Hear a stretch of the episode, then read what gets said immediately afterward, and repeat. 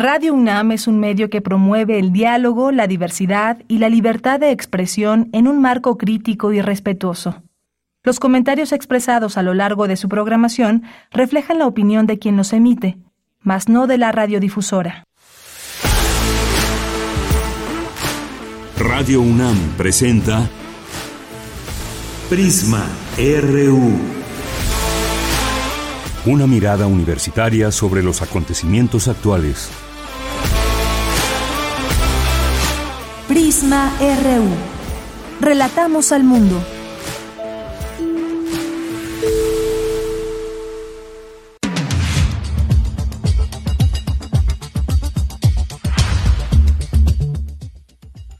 Muy buenas tardes, muchas gracias por acompañarnos aquí en Prisma RU. Siempre es un gusto recibirles. Hoy en esta tarde bastante nublada, por lo menos aquí en esta zona de Benito Juárez donde se encuentra Radio UNAM, parece que ya va a llover en cualquier momento. Así que tomen precauciones, es decir, llévense un paraguas y ya con eso tal vez un calzado adecuado y listo. Pues, ¿qué tenemos el día de hoy aquí en Prisma RU? Vamos a platicar, ya habíamos eh, comentado entre las noticias en la semana pasada, pues esto que surgió sobre los cerca de 5.4 millones de personas que salieron de la pobreza en México, aunque por ejemplo el país dice que son 9 millones. Y bueno, más allá de quienes salieron de la pobreza en México, esto qué contexto tiene eh, y también cuáles son los accesos que hay a la, a la salud, a la educación. Hay varias cosas que comentar. Ahí están las cifras y nos las va a comentar y los retos que hay en todo esto el doctor José Nabor Cruz Marcelo quien es secretario ejecutivo del Coneval, del Consejo Nacional de Evaluación de la Política de Desarrollo Social, que justamente de ahí surgen estos datos.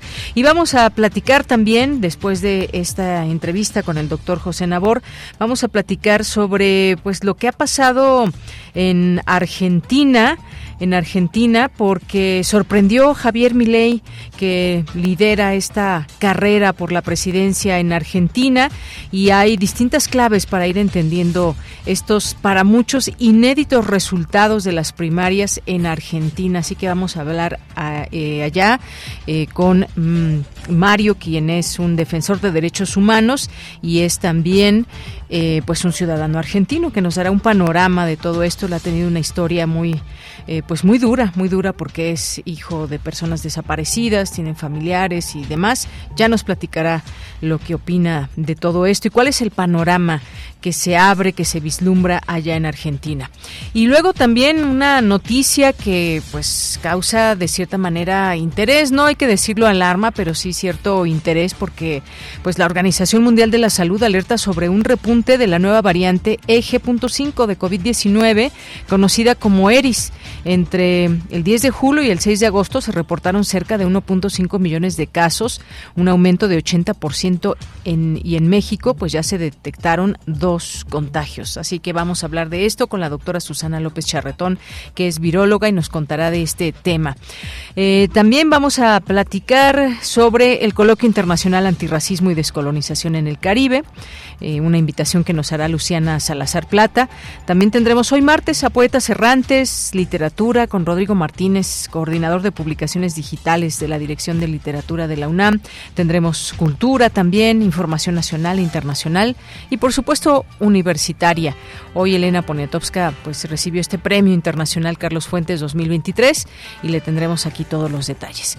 Bien, pues yo soy Deyanira Morán y a nombre de todo el equipo le damos la bienvenida a este espacio de aquí a las 3 de la tarde y desde aquí relatamos el mundo.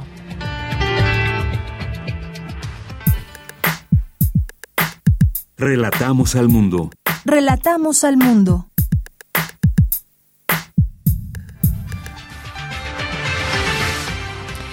Bien, en resumen, la información universitaria este 15 de agosto, por su amplia trayectoria y sus aportaciones a las letras en lengua española, a través del periodismo, la crónica, la entrevista y la novela, el jurado del Premio Internacional Carlos Fuentes a la creación literaria en el idioma español 2023 decidió otorgarlo a la escritora Elena Poniatowska.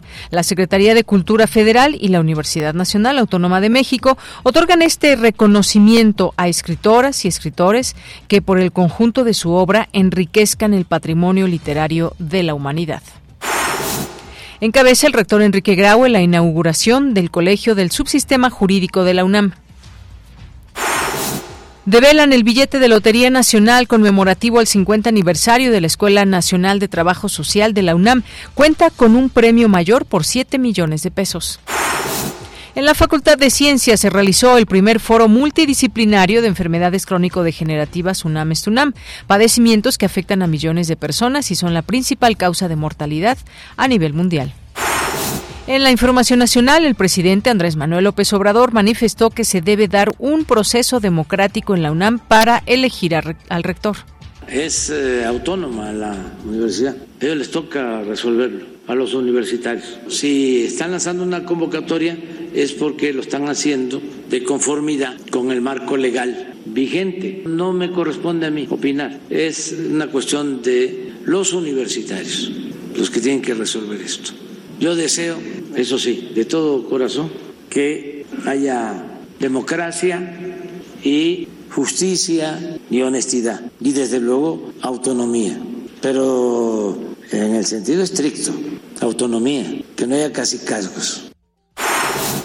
Bien, ahí las palabras del presidente López Obrador sobre este tema.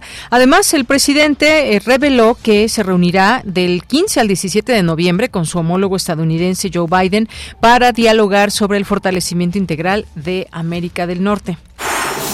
El jefe de gobierno de la Ciudad de México, Martí Batres, informó que de los 219 inmuebles del patrimonio cultural afectados durante los sismos de septiembre de 2017, a la fecha se han concluido obras de reparación en 145. En la información internacional, la Organización Mundial de la Salud advirtió que la variante EG.5 de COVID-19 puede ser más transmisible que otras. Le comentábamos, los contagios han aumentado en un 80% entre el 10 de julio y el 6 de agosto. El presidente de Rusia, Vladimir Putin, acusó a Occidente de alimentar el conflicto en Ucrania. Aseguró que se puede ver claramente a dónde conduce la política de echar leña al fuego para encender aún más el conflicto. Hoy en la UNAM, ¿qué hacer? ¿Qué escuchar? ¿Y a dónde ir?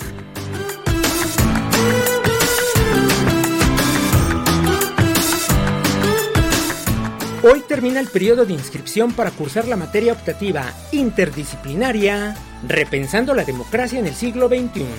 Perspectivas y desafíos en una era de transformación social y global. Abierta a alumnas y alumnos de cualquier licenciatura de la UNAM. Dicha asignatura será impartida de manera híbrida. Para mayores informes consulta el sitio oficial y las redes sociales del Programa Universitario de Estudios sobre Democracia, Justicia y Sociedad de la UNAM. El Universum, Museo de las Ciencias, te invita a conocer su nueva actividad didáctica, Inmersión Salvaje, una experiencia inigualable que te permitirá vivir y conocer la naturaleza como nunca antes a través de la realidad virtual. Consulta los horarios de atención de esta actividad que se encuentran disponibles en el sitio oficial y las redes sociales del Universum, Museo de las Ciencias. Ya inició el periodo de inscripción a los talleres de la Escuela Nacional de Lenguas, Lingüística y Traducción de la UNAM. Podrás inscribirte en idiomas como alemán, árabe, catalán, coreano, francés, hebreo, italiano, ruso, sueco y náhuatl, entre otros. Consulta la convocatoria completa que se encuentra disponible en el sitio oficial de la Escuela Nacional de Lenguas, Lingüística y Traducción de la UNAM.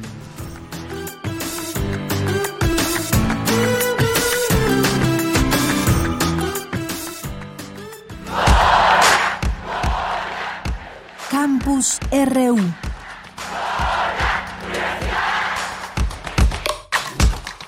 Bien, es la una de la tarde con 11 minutos y entramos en nuestro campus universitario hoy. Eh, vamos a enlazarnos con mi compañera Virginia Sánchez. Justamente estuvo hoy en este anuncio. Elena Poniatowska, escritora, gana el premio internacional Carlos Fuentes 2023. Escritora, periodista que se convirtió en la cuarta mujer ganadora de este reconocimiento de manera consecutiva. ¿Qué tal, Vicky? Muy buenas tardes. Cuéntanos. Hola, ¿qué tal? De muy buenas tardes a ti y al auditorio de Prisma RU. Pues tras considerar que sus textos han narrado mediante testimonios y ficción momentos capitales de la historia reciente de México, el jurado integrado por Concepción Company, Javier García Diego, Luis García Montero, René Acosta y Margot Glantz otorgaron el Premio Internacional Carlos Fuentes a la Creación Literaria en Idioma Español 2023 a la escritora y periodista Elena Poniatowska. Así lo anunció la Secretaría de Cultura y la Universidad Nacional Autónoma de México, quienes otorgan este premio de manera anual a escritoras o escritores que por el conjunto de su obra hayan enriquecido el patrimonio literario de la humanidad. Y en conferencia de prensa que se llevó a cabo esta mañana, Elena Poniatowska señaló que es un premio que comparte principalmente con las y los periodistas y asimismo pues compartió su experiencia cuando inició en esta profesión e hizo un recuento de su cercanía con diversas mujeres periodistas. Escuchemos lo que dijo Elena Poniatowska.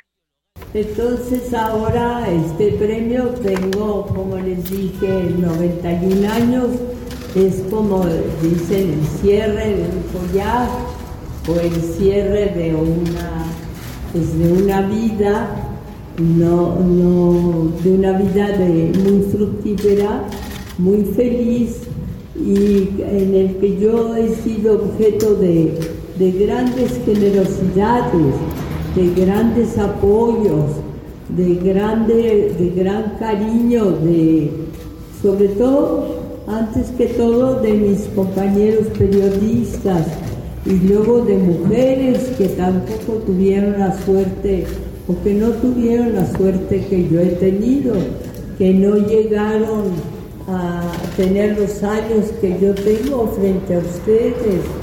Son muchas, recuerdo a Rosa Castro, recuerdo a Bambi, a Ana Cecilia Treviño, recuerdo a Elvira Vargas, la primera mujer editorialista, no se permitía que las mujeres estuvieran en las páginas de política, todas íbamos a dar a, las secciones sociales, entonces ha habido de veras bueno, pues ahí estuvo como siempre Elena Poniatowska muy elocuente haciendo recuento de su historia y todas estas experiencias. Por su parte, Nel Pérez, directora de Literatura y Fomento a la Lectura de la UNAM, destacó que con este premio se promueve la literatura en idioma español y también la literatura entre los estudiantes universitarios.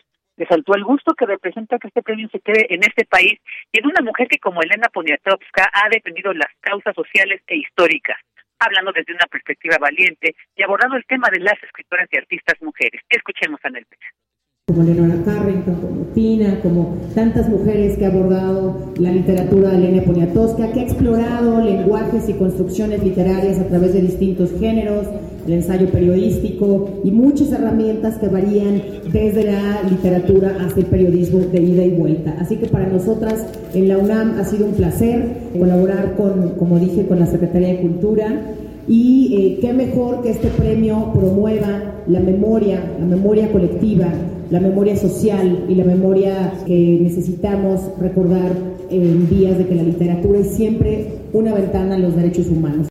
En tanto, Rodrigo Borja, director general de bibliotecas de la Secretaría de Cultura, detalló la trascendencia de este premio que se entrega a una trayectoria tan importante como la de Poniatowska. Escuchemos a Borja. Estamos anunciando pues, que la gran escritora mexicana Elena Poniatowska se convierte en la octava ganadora del Premio Internacional Carlos Fuentes en lengua española, un premio que surgió en 2012 eh, en la mano de Conaculta y al que después en 2014 se unió eh, la UNAM de forma muy generosa y creo que pues eso ha sido también un gran impulso para, para este galardón.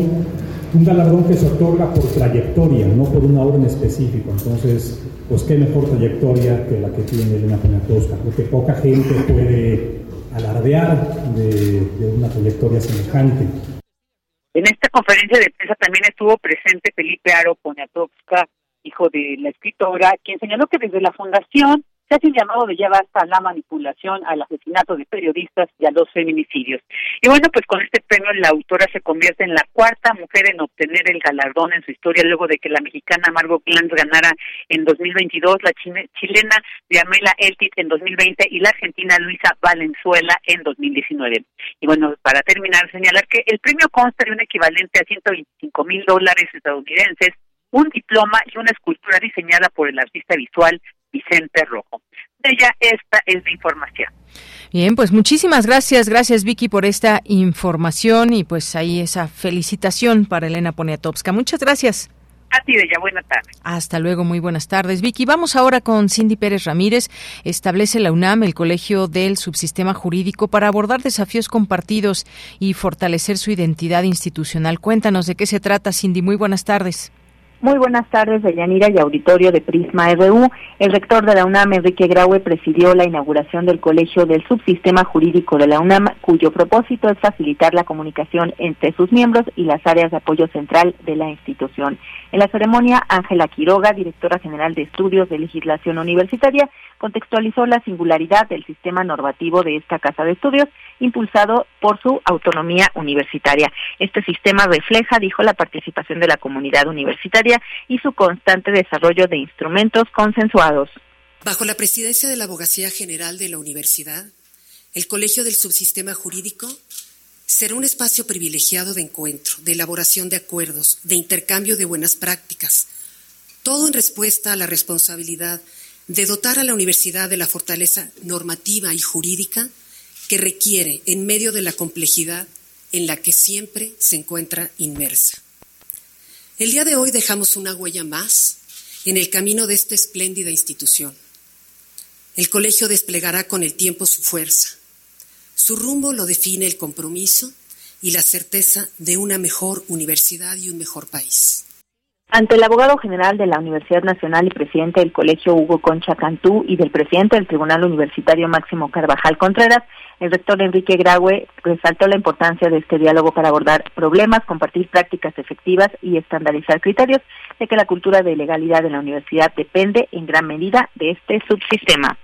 Sí es importantísimo, ya lo dijo la doctora Quiroga, lo dijo el doctor Concha, el maestro Concha, esta capacidad de diálogo, este conocer sus problemas de primera mano, intentar compartir buenas prácticas, y extenderlas en esta diversidad de, distintos problemas que enfrentan e indudablemente intentar homologar criterios. Deyanira, el Colegio del Subsistema Jurídico de la UNAM se perfila como un espacio fundamental para la construcción de acuerdos y el intercambio de mejores prácticas. El compromiso de sus miembros con una universidad y un país mejor guiará su dirección en el tiempo, contribuyendo a la fortaleza normativa y jurídica de la institución en su siempre cambiante entorno. Este es mi reporte. Gracias, Cindy. Muy buenas tardes. Muy buenas tardes. Vamos ahora con Dulce García. Develan el billete de Lotería Nacional conmemorativo al 50 aniversario de la Escuela Nacional de Trabajo Social. Cuéntanos, Dulce. Muy buenas tardes. Así es, Deyanira. Muy buenas tardes a ti al auditorio. Deyanira, la UNAM llevó a cabo la develación de este billete de Lotería Nacional conmemorativo del 50 aniversario de la Escuela Nacional de Trabajo Social en el marco del Día Nacional de las y los Trabajadores Sociales que se conmemora de Yanira el próximo 21 de agosto. Ahí estuvo presente la maestra Carmen Casarratia, directora de la Escuela Nacional de Trabajo Social. Ella dijo que esta formación profesional es la puerta a la transformación de diversos proyectos de vida. Escuchemos. Este billete conmemorativo que lleva impresa la imagen de nuestra querida escuela también resalta un hecho histórico, insignia que distingue la labor, el alcance y potencial de nuestra profesión, reconocida el pasado 29 de abril del 2021 por el Honorable Congreso de la Unión mediante el decreto del 21 de agosto como el Día Nacional de las y los Trabajadores Sociales. Deyanira también estuvo presente en este encuentro Luz Adriana López. Ella es directora general de ventas y operaciones de la Lotería Nacional y ella habló de la importancia de imprimir la imagen de la Escuela Nacional de Trabajo Social en este billete de la Lotería Nacional que estará a la venta en 12 mil puntos de todo el país. Escuchemos. Quiero decir que en toda la República nuestra fuerza de venta va a traer consigo este billete y vamos a poder hacer sabedores a todos los habitantes de la República que existe una Escuela Nacional de Trabajo Social que ha sido considerada como un referente nacional e internacional. Oye, mira, hay que comentarle al auditorio que la carrera de trabajo social a nivel técnico tiene sus antecedentes en un curso especial para personal en funciones de trabajo social de los tribunales para menores, este curso de Yanira fue de dos años y se impartió en la Escuela Nacional de Jurisprudencia de la UNAM en los años 1938 y 1939. Su finalidad fue capacitar a ese personal para enfrentar conocimientos, con conocimientos técnicos y científicos los problemas de la delincuencia infantil en México. Y bueno, tuvo importantes alcances porque esas necesidades de ese curso dejan hoy ver que se dio lugar a esta importante profesión. En ese sentido, de Yanira, el secretario general de la UNAM, Leonardo Lomelí Vanegas, destacó los avances que se continúan teniendo en esta disciplina en nuestra casa de estudios, como lo es, por ejemplo, la solicitud de aprobación de un doctorado en esta carrera. Escuchamos. Y que hoy estemos a punto de aprobar el doctorado en trabajo social que ya se encuentra en los cuerpos colegiados correspondientes. Son 50 años de una trayectoria ascendente en la superación académica de la escuela, pero también en la formación de muchas y muchos profesionales del trabajo social. Finalmente, exhortar al auditorio que compre su cachito. Este sorteo otorga un premio mayor por 7 millones de pesos. Su juego se llevará a cabo el día 20 de agosto en punto de las 8 de la noche. Es la información. Bien, pues muchas gracias, Dulce, y muy buenas tardes. Gracias a ti, muy buenas tardes. Continuamos. Tu opinión es muy importante. Escríbenos al correo electrónico prisma.radiounam@gmail.com. Bien, continuamos. Vamos a platicar sobre este índice que da a conocer Coneval y en donde pues encontramos muchas cosas interesantes, eh, cómo se va entendiendo todas estas cifras y estos estos datos. Hay una hay una nota que surgió cuando estaba la semana pasada salió este reporte. Casi nueve millones de mexicanos salen de la pobreza en dos años. Eh, también tenemos esta información de 5.4 millones de personas que salieron de la pobreza en México y estos enfoques también que habremos de en qué indicadores salimos mejor o peor, cuáles mejoraron y esto qué nos dice para una realidad como, como México. Dice también, por ejemplo, el economista, disminuyó la pobreza y subieron las carencias sociales. En fin, quiero darle la bienvenida, antes que otra cosa, al doctor José Nabor Cruz Marcelo, quien es secretario ejecutivo del Consejo Nacional de Evaluación de la Política de Desarrollo Social, el Coneval. Doctor, siempre un gusto tener aquí en este espacio de Prisma RU de Radio UNAM. Buenas tardes. No, al contrario, muy buenas tardes. Un gusto platicar nuevamente contigo y todo tu auditorio. Gracias, doctor. Pues, ¿qué nos dicen estos datos? En principio, eh, me gustaría pues precisar esta cifra de personas que salen de la pobreza, a cuántos millones ascienden y cuáles, digamos, son estas connotaciones que debemos tomar en cuenta y que van alrededor de esta de este número. Claro que sí, y bueno, como bien nos señalabas, eh, una vez que el INEGI hizo pública a finales del mes de julio la encuesta nacional de ingreso-gasto de los hogares que ellos levantaron durante el segundo semestre del año pasado, hacen pública esta encuesta y Coneval como un usuario estratégico de esta información, pues toma la, encuesta, revisa la base de información y a partir de ahí aplicamos la metodología de la medición multidimensional de la pobreza. Dimos a conocer el pasado 10 de agosto los principales resultados y tenemos que para el 2022 36.3% de la población está en situación de pobreza multidimensional. Y aquí hago una primera acotación. Al interior de este 36.3% tenemos dos categorías. La población en situación de pobreza moderada, con un 29.3% del total de la población, y el porcentaje de población en situación de pobreza extrema, que es el 7.1%. La sumatoria de estas dos eh, categorías, pobreza moderada y pobreza extrema, nos da el total de personas en situación de pobreza multidimensional.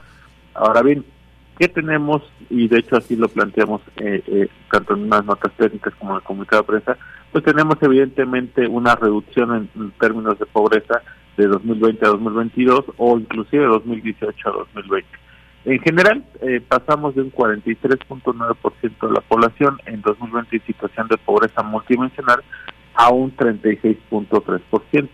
¿Cuáles de los dos rubros que te comentaba hace un par de minutos tuvo una mayor disminución? Fue aquel porcentaje de pobreza moderada ya que era un 35.4% de la población en 2020 a un 29.3% en 2022. Y pobreza extrema, si acotamos solamente 2020 a 2022, hay una reducción, ya que en 2020, obviamente derivado de la parte de la pandemia, tuvo un crecimiento a 8.5 puntos porcentuales de la población y el dato que, como te comenté, estamos presentando para 2022 es de 7.1%. Entonces, tuvimos una mayor reducción en aquel porcentaje y número de mexicanos en situación de pobreza moderada y eso fue lo que propició esta mayor reducción en la en el agregado en la totalidad de personas en situación de pobreza multidimensional.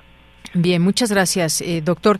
De cualquier manera, podemos decir que son datos importantes, por supuesto, que nos hablan de que, por ejemplo, que los programas sociales han servido, que son efectivos, que están apoyando a la gente. Y aquí me voy a permitir abrir esta parte, otra también, donde, pues más allá de este índice, ¿qué pasa alrededor de, por ejemplo, estas familias con respecto al tema de la salud? Por poner este ejemplo.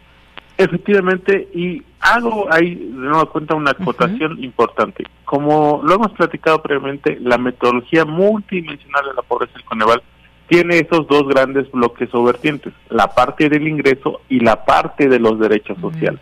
Entonces, una de las ah, cuestiones que revisamos a partir de la información de la encuesta es que hubo un crecimiento importante en las distintas fuentes de ingreso de los hogares y de las personas eh, entre 2020 y 2022. Básicamente encontramos que algunos grupos importantes de fuentes de ingresos laborales, recordarte, Yanira, que tenemos que del total de los ingresos, el 65% provienen de los ingresos laborales, del empleo de las personas. En ese sentido, tuvimos incrementos en el ingreso laboral de trabajadores independientes y subordinados por arriba del 20% entre 2020 y 2022. Obviamente también eh, tuvimos eh, un incremento en el valor de las remesas, en el porcentaje de ingresos de aquellos hogares que declararon recibir remesas, o al menos lo que se puede obtener de esta encuesta, y también un incremento del volumen del valor monetario de los programas sociales que declararon recibir las personas. O sea, tuvimos en general este incremento de ingresos, pero también, debo decirlo, tuvimos evidentemente el tema de la recuperación económica entre estos dos años. Muy puntualmente hice un dato que, está en una de las notas que publicamos paralelamente a estos resultados. Recordar que en el tercer trimestre de 2020 tuvimos casi 51 millones de personas ocupadas.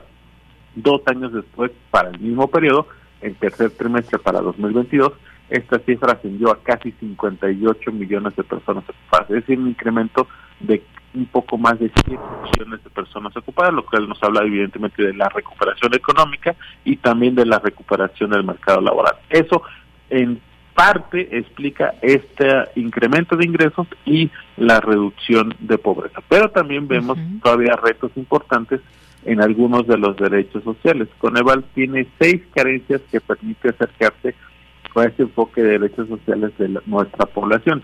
Eh, tuvimos dos que incrementaron, cuatro que disminuyeron. Evidentemente, la que tuvo el mayor crecimiento fue carencia por acceso a los servicios de salud. Pasamos de un 28.2% en 2020 a un 39.1% de la población con esta carencia. De igual manera, nosotros desagregamos la información eh, y ahí muy puntualmente lo que puedo decir es dónde eh, las personas al momento que se les preguntaron si tienen alguna afiliación a un servicio de salud público o privado, eh, la mayoría de las respuestas que tienen que ver con una afiliación al IMSS, al ISTE, a ISTE estatal o algunos elementos de salud de la defensa marina tuvieron los mismos porcentajes de 2018 y 2020. Donde hay una reducción es en esta pregunta, en la respuesta en el cual se plantea que las personas o en su momento tuvieron derecho al seguro popular o tienen conocimiento de recibir atención médica. Ah, en ese momento todavía el INSABE, porque reitero, esta encuesta fue levantada en el segundo semestre de 2022, cuando todavía teníamos esa estrategia por parte del gobierno federal. Ahí muy puntualmente pasamos que en 2018 el 42% de la población respondió tener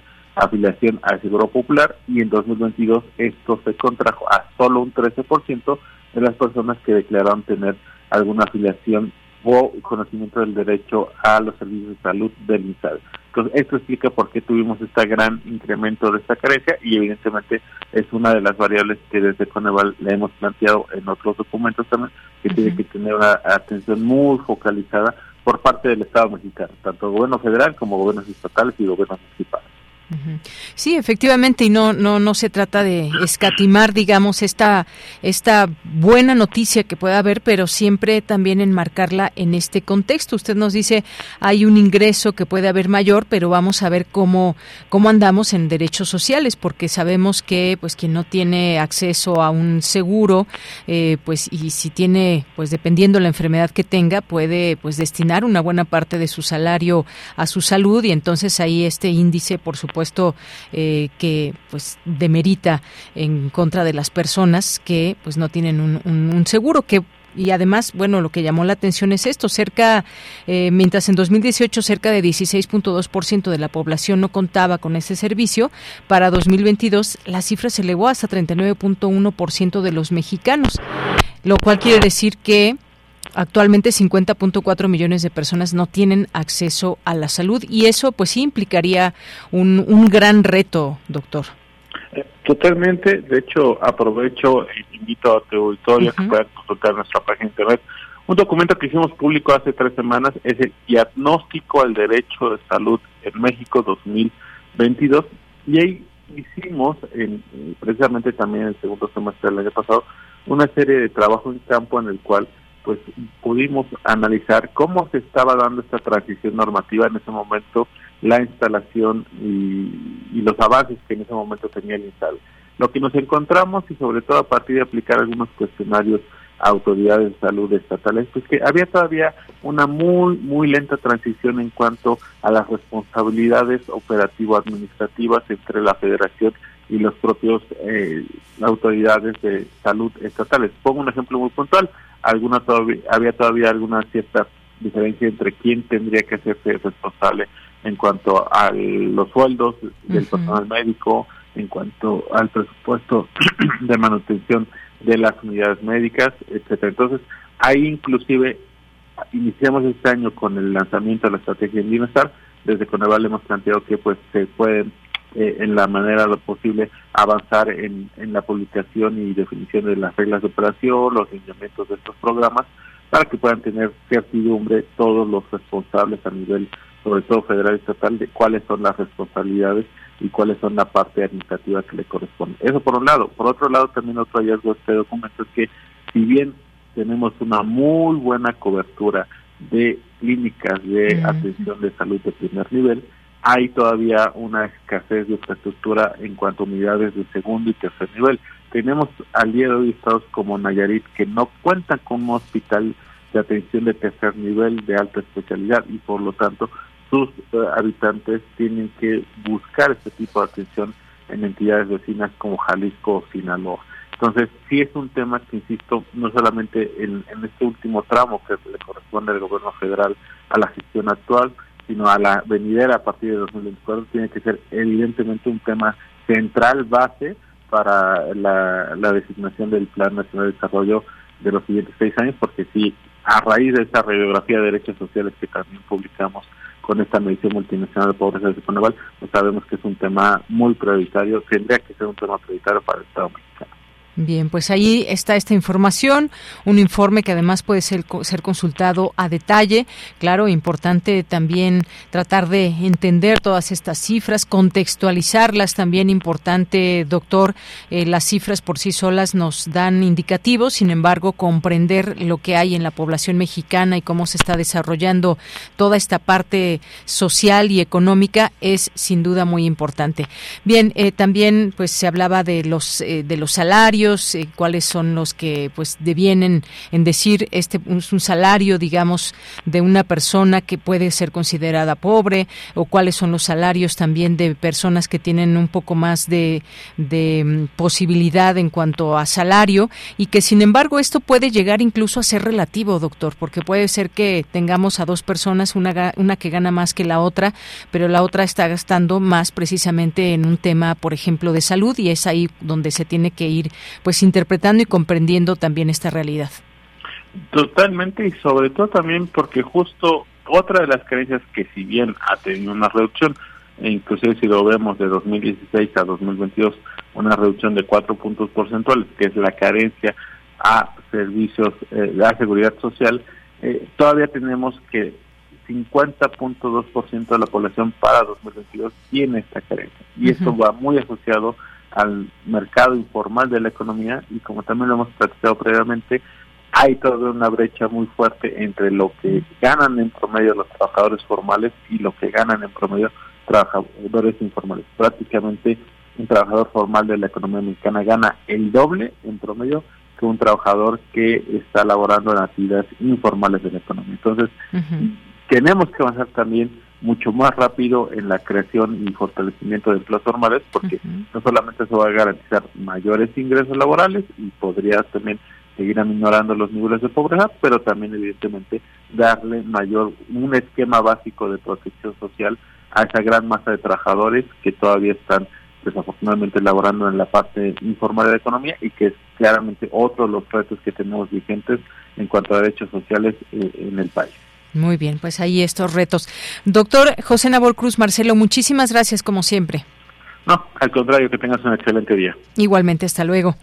Muchas gracias al secretario ejecutivo del Consejo Nacional de Evaluación de la Política de Desarrollo Social. Continuamos. Queremos escuchar tu voz. Síguenos en nuestras redes sociales. En Facebook como Prisma RU y en Twitter como arroba PrismaRU. Ayer nos decía un radio escucha que le había, se había contagiado de COVID y que tenía la nueva variante y que, bueno, pues yo eh, expresaba que más allá de la prueba, cómo saber que tenemos tal o cual variante, quizás se hizo un estudio específico en ello. El caso es que la Organización Mundial de la Salud ha agregado esta nueva variante de COVID-19, eje 5.1, también conocida como ERIS, a esta lista de variantes de interés, así le, denominan, y la cual fue reportada en 51 países, por lo que las autoridades sanitarias recomiendan a la población completar el esquema de vacunación contra este virus. También la Organización Mundial de la Salud indicó que monitorea la expansión de la nueva variante a través de las redes mundiales de laboratorios y mantiene una comunicación con investigadores, funcionarios, eh, médicos, científicos, a fin de analizar la evolución de este virus para identificar rápidamente la emergencia de cualquier nueva variante y sus implicaciones. Vamos a platicar con la doctora Susana López Charretón. Ella es viróloga, especialista del Instituto de Biotecnología de la UNAM, integrante del Colegio Nacional y miembro de la Academia de la Academia de Ciencias. Y pues eh, le hablamos para preguntarle justamente sobre esta variante. ¿Qué tal? ¿Cómo está, doctora? Buenas tardes, bienvenida. Doctora Susana López Charratón, ¿me escucha? Bueno, ahí tenemos algún problema con la comunicación. Ojalá que eh, podamos establecer este contacto con la doctora para que nos explique un poco esto qué significa, esto que hoy ya reconoce la Organización Mundial de la Salud, de que no, eh, pues hay que tener atención con esta variante y cuál, digamos, ahora nos vendría a la mente cuál sería la diferencia con otras variantes que ya hemos tenido. Se habla de la rapidez de expansión o de contagio de esta de este virus. ¿Qué tal, doctora Susana López Charretón? Bienvenida. Hola, ¿qué tal? Buenas tardes, Deyanira. Un gusto saludarla como siempre. Doctora, pues esto qué significa esta nueva variante, cómo debemos de tomarlo como población, qué atención poner. Muchas personas ya se empiezan a preguntar, ¿tendremos que regresar al cubrebocas? ¿Qué es lo que usted ve en este escenario? Eh, pues sí, eh, lo que sabemos es que el virus está generando muchas variantes en todo el mundo y esta es una más.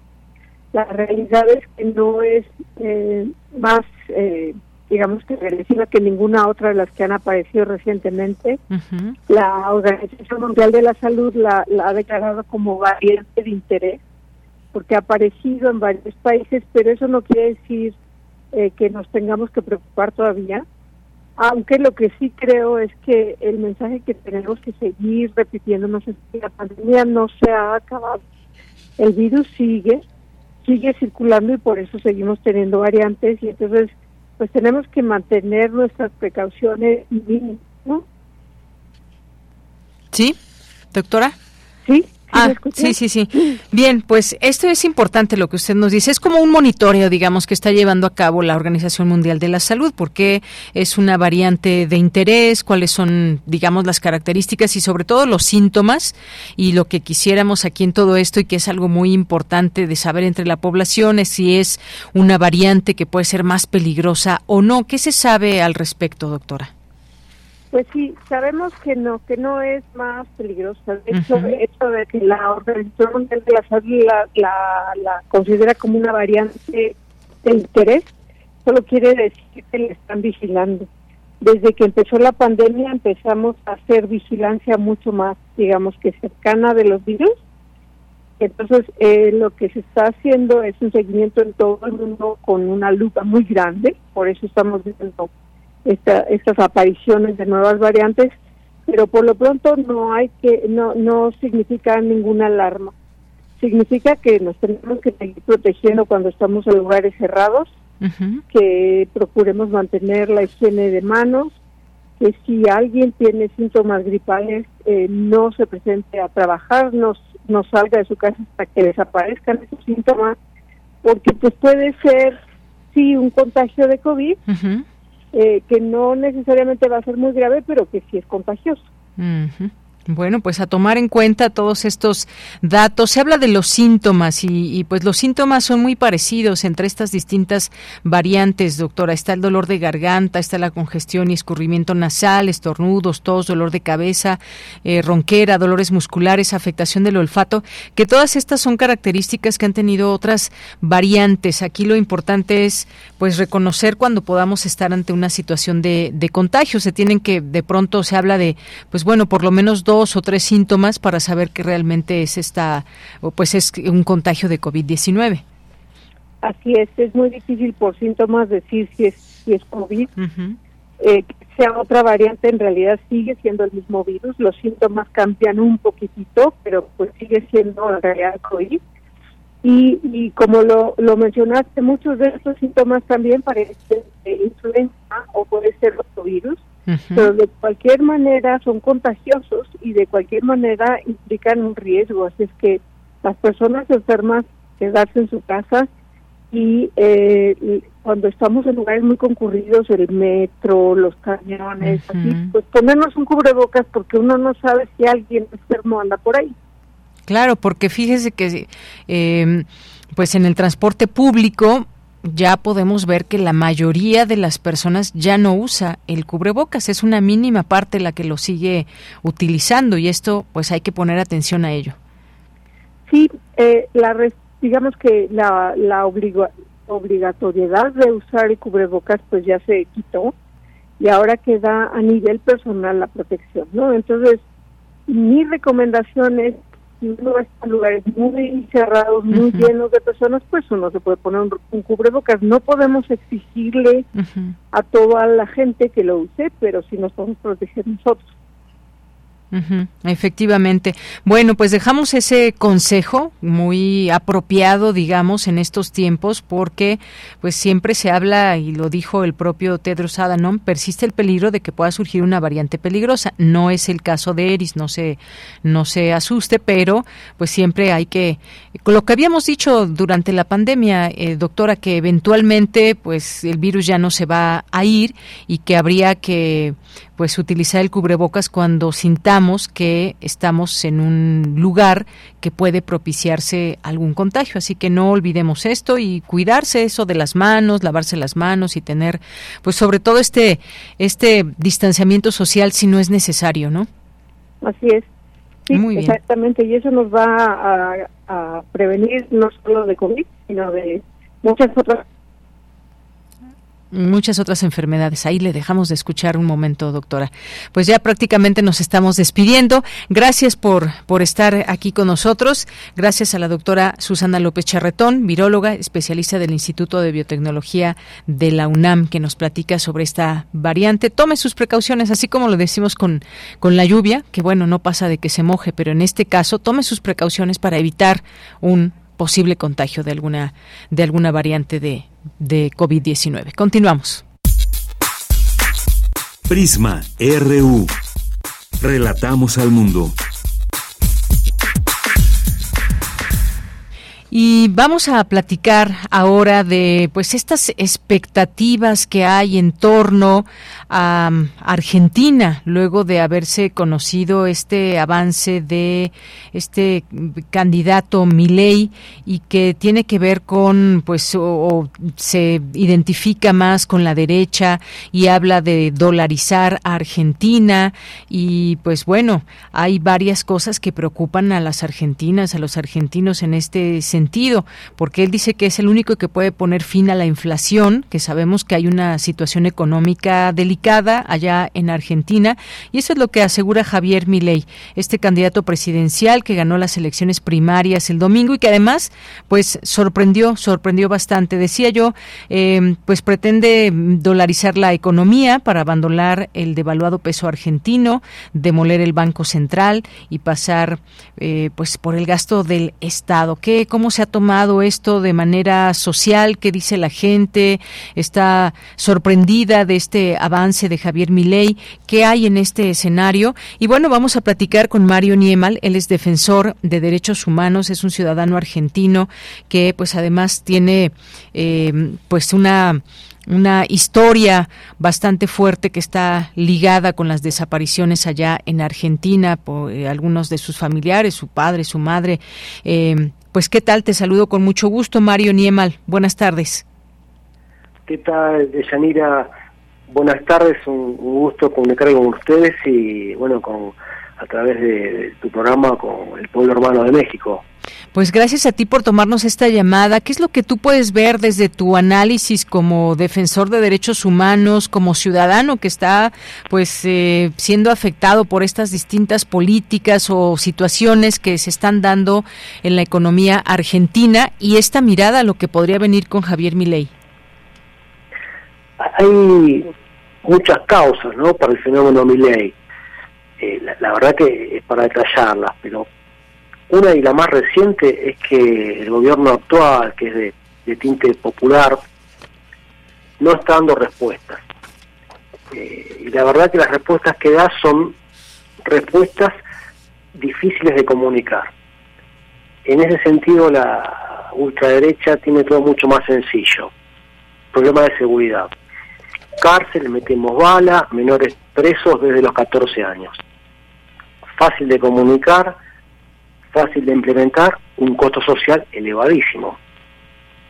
Las propuestas progresistas, vamos a darle salud, a contra a esos chicos, que tengan educación y que acompañarlos, dar las oportunidades, generar trabajo para que estén integrados en la sociedad. Y la verdad que hay mucha gente que no tiene tiempo para escuchar todo eso ni para tener ese plan para adelante. Entonces, eh, los medios de comunicación que generan ese sentido común, con esas ideas fáciles y, están prendiendo la gente. Y la verdad que quieren soluciones sin pensar muchas veces. Y el discurso de Miley lo da. Eh, también me, parece que cuando empiecen a escucharlo un poco más a este Javier Milei, la gente espero que piensen, ¿no? Porque son muchas decisiones que hablan de libertad, de propiedad privada, y eso es lo que le importa, ¿no? Y la libertad básicamente es para los dueños de todas las cosas, no para eh, el pueblo y la gente que está disputando el día a día su bienestar. La, propiedad privada se garantiza con esas libertades para los que tienen, no para los que no. Y esa es la sorpresa acá, porque los están votando ese núcleo duro de derecha que Argentina tiene, que propició las dictaduras y eso es lo que nos pasó en nuestra historia, pero hay clases bajas que lo están votando. Pues interesante, ¿no? Este, este, este panorama. De pronto uno se pregunta y ahora con estos resultados aquí en América Latina, pues empezaron desde distintos países a preguntar si la sombra de la derecha, pues acecha América Latina, qué es lo que está pasando y de pronto, ¿por qué se vota a uno o a otro candidato? Más allá si se es de derecha, de izquierda, se conoce realmente los programas que piensa instaurar una vez que, por ejemplo, llegue algún alguna de las dos opciones qué pasa desde el gobierno, porque como decías hace un momento, el gobierno actual no da respuestas y en ese sentido la gente busca otra opción que quizás no sea la mejor y pueda ser incluso aún peor, aún peor, Mario. la verdad que uno tiene que respetar el voto del pueblo. A veces uno puede compartirlo, eh, tal vez el grado de, reflexión, de pensamiento, eh, no sé qué uno esperaría. Eh, y la comunicación en todo esto, las redes, lo instantáneo, el leer solamente los títulos y no toda la bajada, eso entiendo de que va, va afectando y, permite todo esto. los medios en Argentina vienen machacando hace mucho tiempo, eh, esmerilando el gobierno actual, y, buscando dar, ese sentido que se basa muchas veces en el, consumo, lo ideal, la cultura que viene de, afuera, era de Hollywood, era por Netflix, eh, el, consumo, todo muy muy liviano y ya. Y cuando un gobierno no, no da respuestas, la verdad que ese discurso fácil, liviano, prende. Claro. ¿no? Eh, y con todas las cosas que ha dicho, ¿no? Porque quiere hacer, por ejemplo, que uno puede armarse, si quiere, uno puede vender sus órganos, en vez de que haya un programa regulado como hay en Argentina, cada cual podría vender su corazón o su hígado. Imagínense el mercado negro que podría surgir con eso. Eh, la salud hoy por hoy en Argentina es privada y es pública, pero todos tienen garantizado un hospital para atenderse. Eh, mi ley dice, bueno, le vamos a hacer un subsidio al que lo necesite, para dejar de haber hospitales públicos. Vos tendrás que pagar por tu salud y el Estado va a dar la que necesite. Eh, es difícil de implementar. Lo mismo con las escuelas, cerrar toda la educación pública, que sea toda arancelada. Y el gobierno daría un subsidio al que quisiera ir a educarse.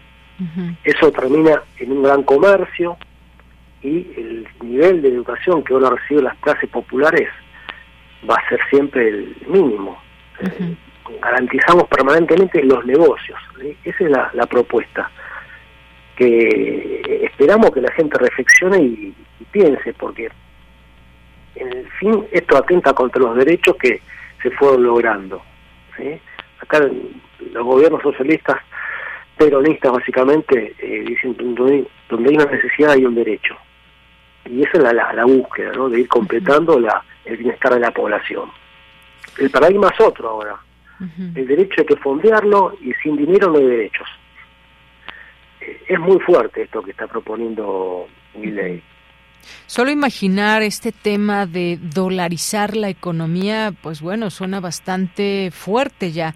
¿Qué es lo que se dice, digamos, a nivel de esas pláticas entre las personas luego de conocer estos resultados? Y entre otras cosas es eso, entre las muchas otras cosas que hizo ahí, podemos verlo en distintos videos, todo lo que pretende hacer y está él ahí frente a etiquetas y bueno, pues de una manera muy, muy ruda, muy fuerte, dice lo que va a hacer, lo que no va a hacer, demoler el Banco Central, por ejemplo, pero ese tema de dolarizar la economía, ¿qué, digamos, qué significa? Sin ser economistas, ¿qué podemos avisorar? ¿Qué es, lo, qué es lo que dice la gente el día después de que se conoció este avance de, Javier Milei? Nos pasa que hay gente que tiene memoria corta. Tuvimos un periodo en los 90 donde Argentina prácticamente dolarizó por ley, un peso valía un dólar. Y la verdad que el dólar se deprecia, Estados Unidos tiene inflación 3-5% todos los años en situaciones normales, y estuvimos 10 años con la moneda clavada, nos sobrevaluamos un 50%. El país explotó por los aires en el 2001. Y muchos de los que votan no tienen esa, ese recuerdo fresco, son más jóvenes o se han beneficiado con muchas de esas políticas. Entonces ya sabemos cómo termina eso. Sí. Otros piensan que lo que cobran en pesos lo van a cobrar en dólares. Mm, mm. Eh, básicamente, dolarizar sería hacer una devaluación enorme que empobrecería más a toda la gente y tenés el corset del dólar, ¿no? que nosotros no fabricamos dólares. Es una moneda que no, no depende de nosotros, básicamente. Eh, hay otro tema que tampoco se está valorando, ¿no? Cuando hablamos de, de soberanía, de no tener condicionamientos, y, perder la moneda es perder soberanía económica también. Pero mucha gente que está con necesidades tal vez no entiende qué es dolarizar. En Argentina se ahorra comprando dólares. Es una moneda que es estable, pierde menos contra el peso y se resguarda el valor. Entonces todos compran 10, 50, 100 dólares con lo que le va sobrando. Eh, entonces el dólar es muy preciado para nosotros. Y en la, en, la, en la psiquis de la gente, tener dólares es más seguro. Ahora, la cantidad que van a tener no es la que van a necesitar para poder vivir dignamente. Entonces es una, una trampa, ¿no? El, dolarizar y que la gente no entienda cómo ni qué le va a significar dolarizarse. Eh, pues básicamente la, respuesta que nos dan eh, una, una aspirina soluciona todo y en la necesidad muchos la están comprando. Bueno, pues vaya escenario porque pues todavía, aunque no se sabe qué va a pasar próximamente en las elecciones, este avance, pues eh, como decíamos, sorprendió. Ahí están las propuestas. Más un partidario, Javier Milei, de políticos como Donald Trump o Jair Bolsonaro, y pues eh, entre sus cosas más escandalosas fue esto, ¿no? De que la factibilidad de dolarizar la economía argentina, que se planteaba, pues un poco mm, con un periodo más de tiempo, pero pues dice que ahora sería un plan en el menor tiempo posible. Veremos qué sucede. Es, eh, están, digamos, moviéndose, me imagino, muchas cosas allá en Argentina, porque como decías, hay una historia muy clara también, hechos históricos importantes que no se deben de olvidar y pues ya estaremos platicando en otro momento, quizás también eh, Mario Niemal al respecto de estos temas. ¿Algo, algo con lo que te quieras eh, despedir? ¿Algún, algún mensaje? Sí, mira, no todo eh, está desconectado. No hablamos de la historia argentina, que tuvimos democracia, muchos golpes de Estado, desapariciones, y todo eso se produjo por dividir intereses económicos, ¿no? Yo siempre digo que Argentina y Latinoamérica son territorios en disputa. Y la candidata de, a vicepresidenta de Miley es una defensora de los militares genocidas. Entonces todo el, sistema de pensamiento es el mismo, lo que en su momento se pudo imponer eh, a sangre y fuego, hoy por hoy sale con una propuesta política que parte de, ese establishment duro lo beneficia, lo acepta, pero parte de las clases populares también. Eh, entonces, bueno, es eso que nos queda, ese sabor amargo de cuánto nos falta para profundizar, para concientizar y para que la gente vote en defensa propia. ¿no? Eh, así que bueno, eso es una algo que tenemos abierto y, a la espera de, la reflexión y que no, no se ve esto, ¿no? La verdad que no están las cartas finalmente echadas, tiene posibilidades, pero bueno, hay un tramo todavía hasta la elección y esperamos que cuando vaya explicando sus propuestas sean comprendidas y la gente piense y vote mejor. Muy bien. Bueno, pues Mario Niemal, muchísimas gracias por estar aquí, por platicarnos un poco de estas tus percepciones que hay como ciudadano, como defensor de derechos humanos, que estás pues muy bien enterado de lo que allá sucede y que nos traes un poco de ese pues de ese sentir, de ese mirar las cosas desde cierto punto, porque como bien decías, sí hay que respetar el voto siempre, creo que para que exista una democracia hay que respetar el voto sea cual sea y aunque aunque a veces nos podamos sorprender quizás si somos de un lado o de otro, pero esa es justamente esa democracia. Muchísimas gracias. Muchas gracias a ustedes y quedo a sus órdenes. Hasta luego. Igualmente, aquí quedamos a tus órdenes y pues vamos a hacer un corte después de este escenario que hay allá en Argentina. Como decía, no es que esté todo descoletado, nos dice Mario Nimal, pero hay que poner énfasis en los puntos en los que hay que analizar y como siempre que queremos que la gente se entere y que sus votos y sus ideas pues sean fundamentadas con respecto a una realidad que viven y asomarse al futuro dependiendo un poco de la persona que, que, está como candidato o candidato. En fin, vamos a hacer un corte, regresamos a la segunda hora de Prisma RU. Tu opinión es muy importante. Escríbenos al correo electrónico prisma.radiounam@gmail.com.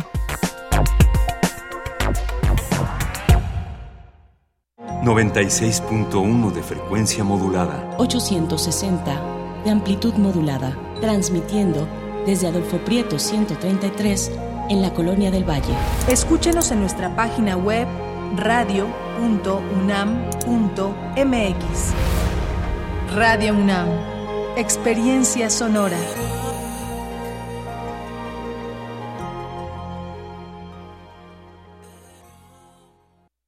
Si vas a realizar algún trámite en tu módulo de atención ciudadana, como inscribirte al padrón electoral, actualizar tu domicilio o corrección de datos personales, solo necesitas tres documentos. Una identificación con fotografía, un documento que acredite tu nacionalidad mexicana y un comprobante de domicilio reciente. Conoce más detalles de lo que necesitas para cada tipo de trámite en INE.mx o INETEL 804-33-2000. Mi INE es valioso porque mi INE nos une. Si te sientes mal y alguien te ofrece una tacha para animarte, no aceptes. Tachas, pastas, anfetas, cristal, sean pastillas coloridas o pequeños cristales, todas son metanfetaminas. Muchas veces son elaboradas en laboratorios clandestinos usando químicos como ácido muriático o veneno para ratas. Son tan adictivas que los traficantes suelen regalarlas para engancharte, porque terminas pagando mucho más. Si te drogas, te dañas. La felicidad que necesitas está en ti, con tu familia, tus amigos y la comunidad. Secretaría de Educación Pública. Gobierno de México.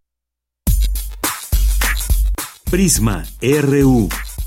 Relatamos al mundo.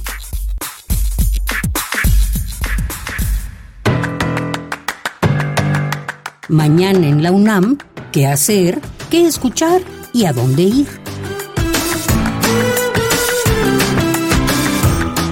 ¿Sabías que la pastilla del día siguiente no es considerada un método anticonceptivo? Debe tomarse después de una relación sexual sin protección o cuando se rompe el preservativo. No debe usarse más de una en un lapso de seis meses. El Servicio de Orientación en Salud de la UNAM te brinda la asesoría necesaria respecto a la pastilla del día siguiente. Contacta a través de las redes sociales y el sitio oficial de la Dirección General de Atención a la Salud de la UNAM. La Facultad de Derecho de la UNAM organiza la presentación del libro Derecho Procesal Administrativo Mexicano, que contará con la presencia y participación de los doctores Guillermo Valls, Jesús Anlen, Marco Sein y Raúl Contreras, así como la maestra María de Lourdes de La cita es el próximo jueves 17 de agosto a las 12 del día en el aula magna Jacinto Payares de la Facultad de Derecho de la UNAM. Te recomendamos la serie radiofónica Cinco Sentidos, Rutas de la Sexualidad más allá de la piel. Una producción de Altavoz Radio del Sistema Público de Radiodifusión del Estado mexicano. Este espacio explora las diversas expresiones sexuales en la actualidad a través de testimonios y formas de vida.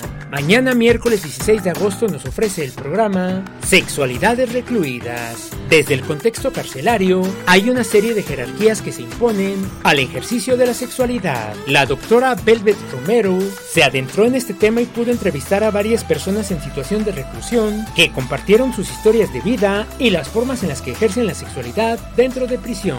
A veces de manera violenta, pero, dice Velvet, también está aquel ejercicio de la sexualidad que se vive por decisión y placer. Sintoniza mañana miércoles en punto de las 10 horas el 96.1 de FM.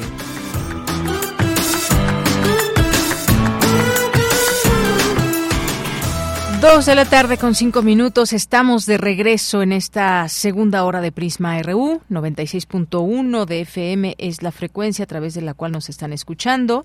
También nos sintonizan en www.radio.unam.mx y también en las plataformas de para escuchar radio. Gracias y bienvenidas, bienvenidos. Saludos a todas las personas que en este momento estén sintonizando. Por cierto, fíjense que hoy es el Día del Cine Mexicano, hoy 15 de agosto, esta festividad que, pues bueno, es reciente y pues reconocida por entidades como el, el INCINE, el IMCINE y la Cineteca Nacional. Y bueno, pues es parte de lo que hoy les queremos comentar porque eh, pues se aprobó por parte del Senado de México por unanimidad la idea para celebrar el Día Nacional del Cine Mexicano. Y el propósito pues es reconocer la importancia cultural eh, de ideas, que tiene la producción de películas en México. También, por supuesto, busca impulsar la industria cinematográfica y destacar cómo el cine mexicano refleja la identidad del país. Así que, pues México está además entre los 20 países con más películas producidas en el mundo, según el Instituto Nacional de Cinematografía, y además el cine una parte importante de la economía de México, contribuyendo al 15%, un 15% al producto interno bruto relacionado con la cultura. Son datos del IMCINE. Así que, pues bueno, entre otras cosas, ¿cómo se celebrará? Pues mañana le tendremos sorpresa porque mañana inician actividades ahí en la Filmoteca de la UNAM y vamos a platicarles de todo ello. Pero no queremos pasar dejar pasar el día y decirles que hoy es el Día del Cine Mexicano. Y bueno, pues tampoco podemos dejar pasar los saludos para ustedes que nos están sintonizando en este momento a través de estas frecuencias. Saludos a Misael Neotécnico también que nos dice aquí, ojo, Me Histórico MX por mencionar algunos ejemplos. Ahora leemos este texto que nos envía, que nos hace llegar a través de redes sociales. Gracias, Misael Neotécnico. Jorge Fra también saludos. Marco HR nos dice, doctor José Nabor Cruz, ojalá, ojalá si lo lleven a varias radios comunitarias, Radio Libre en todo el país, Radio Indígena recibirá cuestionamientos más interesantes, podrá saber si hace o no falta un cambio en el Coneval. Pues gracias por tu comentario, Marco HR. Eh, Cuitlateco también, muchos saludos, gracias. Misael Neotécnico nos dice, mm, considero que Milei, Trump, Meloni e inclusive AMLO son políticos de mucho ruido y pocas nueces. En el fondo están alineados con el status quo Em, aunque sus discursos sean estridentes y propongan grandes transformaciones para el caso mexicano. Ahí está lo que pasó con el GIEI. Muchas gracias, Misael Neoténico, por su comentario, su punto de vista. Gracias. Eh, César Soto también, muchos saludos. Saludos a Jorge Morán Guzmán que nos dice debemos estar muy alertas a esta variante ERIS de COVID-19. Recordemos que el exceso de confianza mata. Marta Elena Valencia nos dice actualmente yo ya no dan licencia médica porque tengo porque tenga alguien COVID, nada más dicen que se use el cubrebocas. No es justo. Pues sí, sobre todo cuando hay este riesgo de poder contagiar a otras personas, dependiendo los espacios de trabajo. No todos es posible tener una ventilación adecuada o la separación entre las personas de metro y medio. Gracias, Martelena. César Soto nos dice de nueva cuenta la variante ERIS al acecho mm, a la comunidad, ante lo cual habrá de fortalecer el uso de cubrebocas, lavado de manos y completar el esquema de vacunación. La pregunta para cuándo el Estado mexicano aplicará la vacuna patria a toda la población. Pues ya nos estaremos enterando. César, gracias. Guerrero, muchos saludos también aquí presente. Jorge, si disminuye la, sí, disminuye la pobreza, pero es vital que también baje la extorsión. Gracias, Jorge. Orlando eh, Schrute también, muchas gracias. Eh, un saludo a todo el equipo que trabaja en el Coneval también. Mario Navarrete, muchas gracias también por aquí que nos manda un video. Eh, gracias también a Luis Javier, a Seminario de Culturas de Medio Oriente, que nos invitan a una presentación del libro La Iglesia bajo la sombra de la mezquita de Sidney Griffith, una transmisión en vivo por el canal de YouTube del ISUNAM, el Seminario Universitario de Culturas de Medio Oriente, que invita a la comunidad eh, en esta presentación de este libro con eh, hay participaciones de Luis Javier López eh, Fargeat y Carlos Martínez Azad. Así que esto se llevará a cabo el próximo miércoles 23 de agosto a las 11 de la mañana, una transmisión en vivo, como les digo, por el canal de YouTube del ISUNAM, es IIS UNAM. Ahí lo pueden también seguir. Muchas gracias que nos, nos, eh, nos permiten también conocer de estas actividades. Abelina Correa, también muchos saludos. Mario Ficachi, muchos saludos. Anue, Alejandro, muchas gracias. Aaron Caballero, Carlos Oropa Álvarez, Paloma G. Guzmán, Pati León, Muchas gracias también que aquí están presentes. Les vamos leyendo conforme llegan sus mensajes aquí en nuestro Twitter o X y Facebook arroba Prisma RU. Eh, gracias también por aquí al propio doctor Nabor Cruz Marcelo, aquí presente en las redes sociales también. Muchas gracias y vamos a continuar con la información en esta segunda hora de Prisma RU. Vamos a esta información de mi compañera Cristina Godínez. Inauguran el primer foro multidisciplinario de enfermedades crónico-degenerativas. Adelante, Cristina. Hola, ¿qué tal, Deyanira? Un saludo para ti y para el auditorio de Prisma RU. En la Facultad de Ciencias de la UNAM comenzó este foro cuyo propósito es brindar información a las y los trabajadores del ESTUNAM, así como a todo el público interesado en torno a las enfermedades crónico-degenerativas que son de alta prevalencia en México, tales como el sobrepeso, la obesidad, la diabetes y las enfermedades isquémicas. El doctor Ricardo Escamilla Santiago, jefe del Departamento de Salud Pública de la Facultad de Medicina de la UNAM, señaló que vivimos tiempos sin precedentes debido a la pandemia que sacudió a la humanidad y que nos recuerda la fragilidad de nuestra existencia. Sin embargo, más allá de este virus, existen otras enfermedades que afectan silenciosamente a millones de personas. Estas enfermedades son el resultado de una combinación de factores genéticos, fisiológicos, ambientales y conductuales. Eh, quiero resaltar que estos factores ambientales y conductuales forman parte más o menos del 70% de lo que sería la enfermedad. El resto del 30% son esos factores genéticos y fisiológicos. Entonces, por eso es tan importante las medidas que tenemos como colectividad para poder prevenir este tipo de enfermedades. Las enfermedades no transmisibles son responsables de la mayoría de las muertes a nivel mundial. En el continente americano solo en 2019 ocasionaron 5.8 millones de muertes, lo que representa el 81% de las defunciones de la región. Esto quiere decir que 8 de cada 10 muertes se deben a enfermedades crónicas no transmisibles.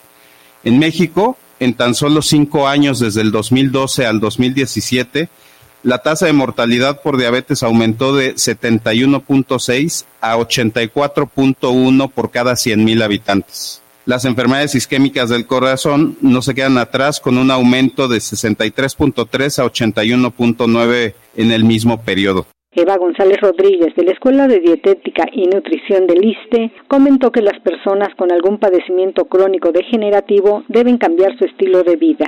Y esta modificación básicamente es como parte del tratamiento, pero los tratamientos que tienen estas enfermedades ya no tienen la finalidad de curar. Lo que buscan es como eh, prolongar el tiempo de vida con las mejores condiciones posibles para la persona. Entonces se tienen que hacer modificaciones al estilo de vida y eso implica cambios en la alimentación, cambios en nuestras actividades. Puede ser que se requieran tratamientos especializados muy costosos, tal vez cirugías, o sea, puede haber ahí un sinfín de cuestiones que van a afectar la vida del enfermo y de las personas allegadas a él. De Yanira, el día de mañana, especialistas tratarán sobre la diabetes tipo 2, la enfermedad renal, las enfermedades hepáticas y el tema sobre cuidados primarios. Este es mi reporte. Buenas tardes.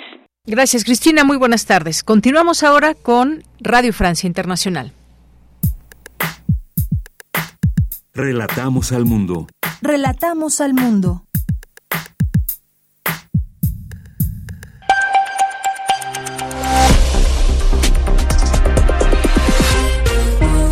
Bienvenidos a este flash informativo de Radio Francia Internacional. En los controles está Yad El Juri.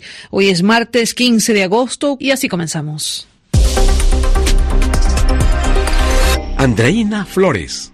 Me comprometo a ejercer un liderazgo firme y ético, basado en. Es la voz del nuevo presidente de Paraguay, Santiago Peña, en su discurso de juramentación el día de hoy, asegurando que gobernará limpiamente, fortaleciendo la educación y la salud de su país. Peña también prometió hacer esfuerzos contra el cambio climático y desarrollar relaciones internacionales sin comprometer la soberanía paraguaya. Esto haciendo referencia a la relación que mantiene con Taiwán, que enfurece a China. Se cumplen dos años del regreso de los talibanes al poder en Afganistán, marcados por las fuertes consecuencias que viven las mujeres afganas. Han tenido que abandonar sus puestos de trabajo y se les ha prohibido estudiar a partir de los 12 años. Escuchemos el testimonio de Musda, que trabajaba en un salón de belleza en Kabul. Ha habido muchas restricciones dirigidas a las mujeres en los últimos dos años, como el cierre de universidades y escuelas para niñas, las grandes esperanzas que teníamos se quedan a un lado y ni siquiera podemos satisfacer las más pequeñas esperanzas y deseos que son tan naturales para las jóvenes como yo, como ir al gimnasio, tomar una clase de arte o tomar un curso de taekwondo. No podemos movernos libremente afuera. En Hawái ya son 99 los fallecidos a causa de los incendios que azotan la isla de Maui, aunque las autoridades temen que este número siga creciendo. El gobernador de Hawái, Josh Green, asegura que quizás los rescatistas encuentren de 10 a 20 personas por día. Las pérdidas materiales se calculan en casi 6 mil millones de dólares. En Argelia se ha retirado de los cines a la película Barbie, acusada de atentar contra la moral, aunque el Ministerio de Cultura no ha dado una explicación oficial. Kuwait también prohibió la película por ofender la moral pública y en Líbano el Ministerio de Cultura la suspendió, acusándola de promover la homosexualidad. En la Copa del Mundo de Fútbol Femenino, España es la primera finalista. La Roja luchará por el título mundial femenino por primera vez en su historia tras derrotar a Suecia en semifinales 2 por 1.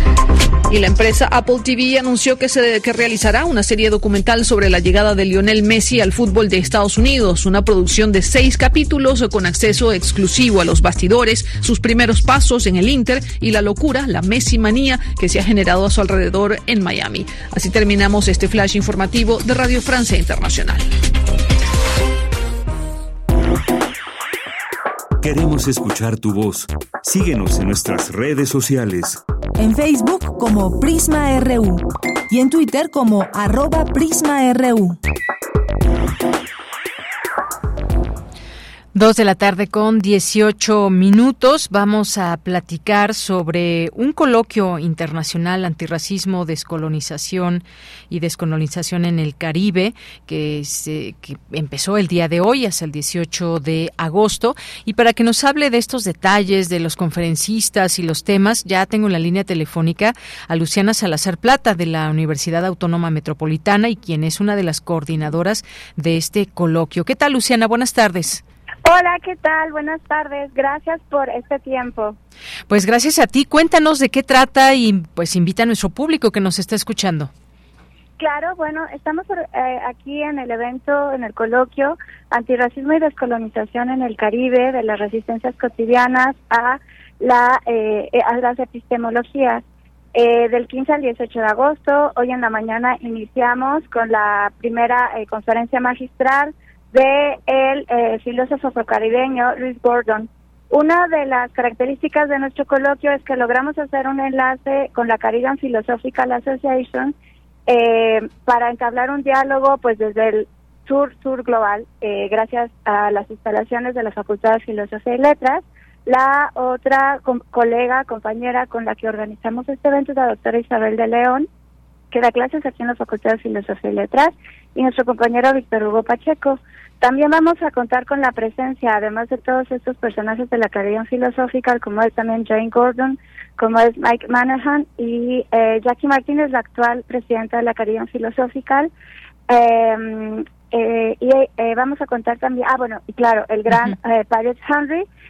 vamos a contar con la presencia de la doctora Yolanda Wood, el especialista en arte caribeño de la Universidad de La Habana, con la presencia de la doctora Liliana Peinberg del CIALC y eh, bueno, pues esta, estos cuatro días están dedicados a pensar eh, el Caribe, pensar América Latina desde otros, eh, desde otras nociones eh, y justamente, bueno, eh, trabajar el tema no solo de no ser racistas, sino de tener posturas antirracistas en este momento en el que eh, el sistema en el que estamos viviendo ha agudizado tanto los discursos eh, como los de la supremacía blanca, en los que la migración cada vez es más racializada y por lo tanto eh, precarizada.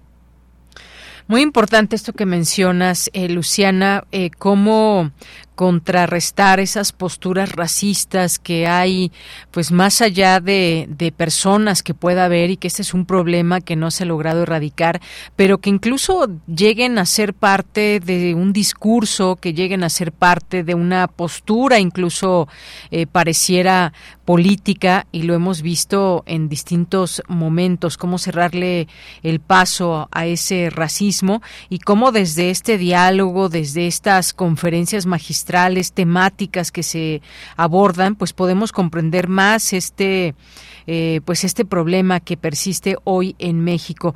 Eh, no sé si quieras compartirnos algunos de los de los eh, temas también que estarán en estas distintas mesas, cuáles son los abordajes o los objetivos en general.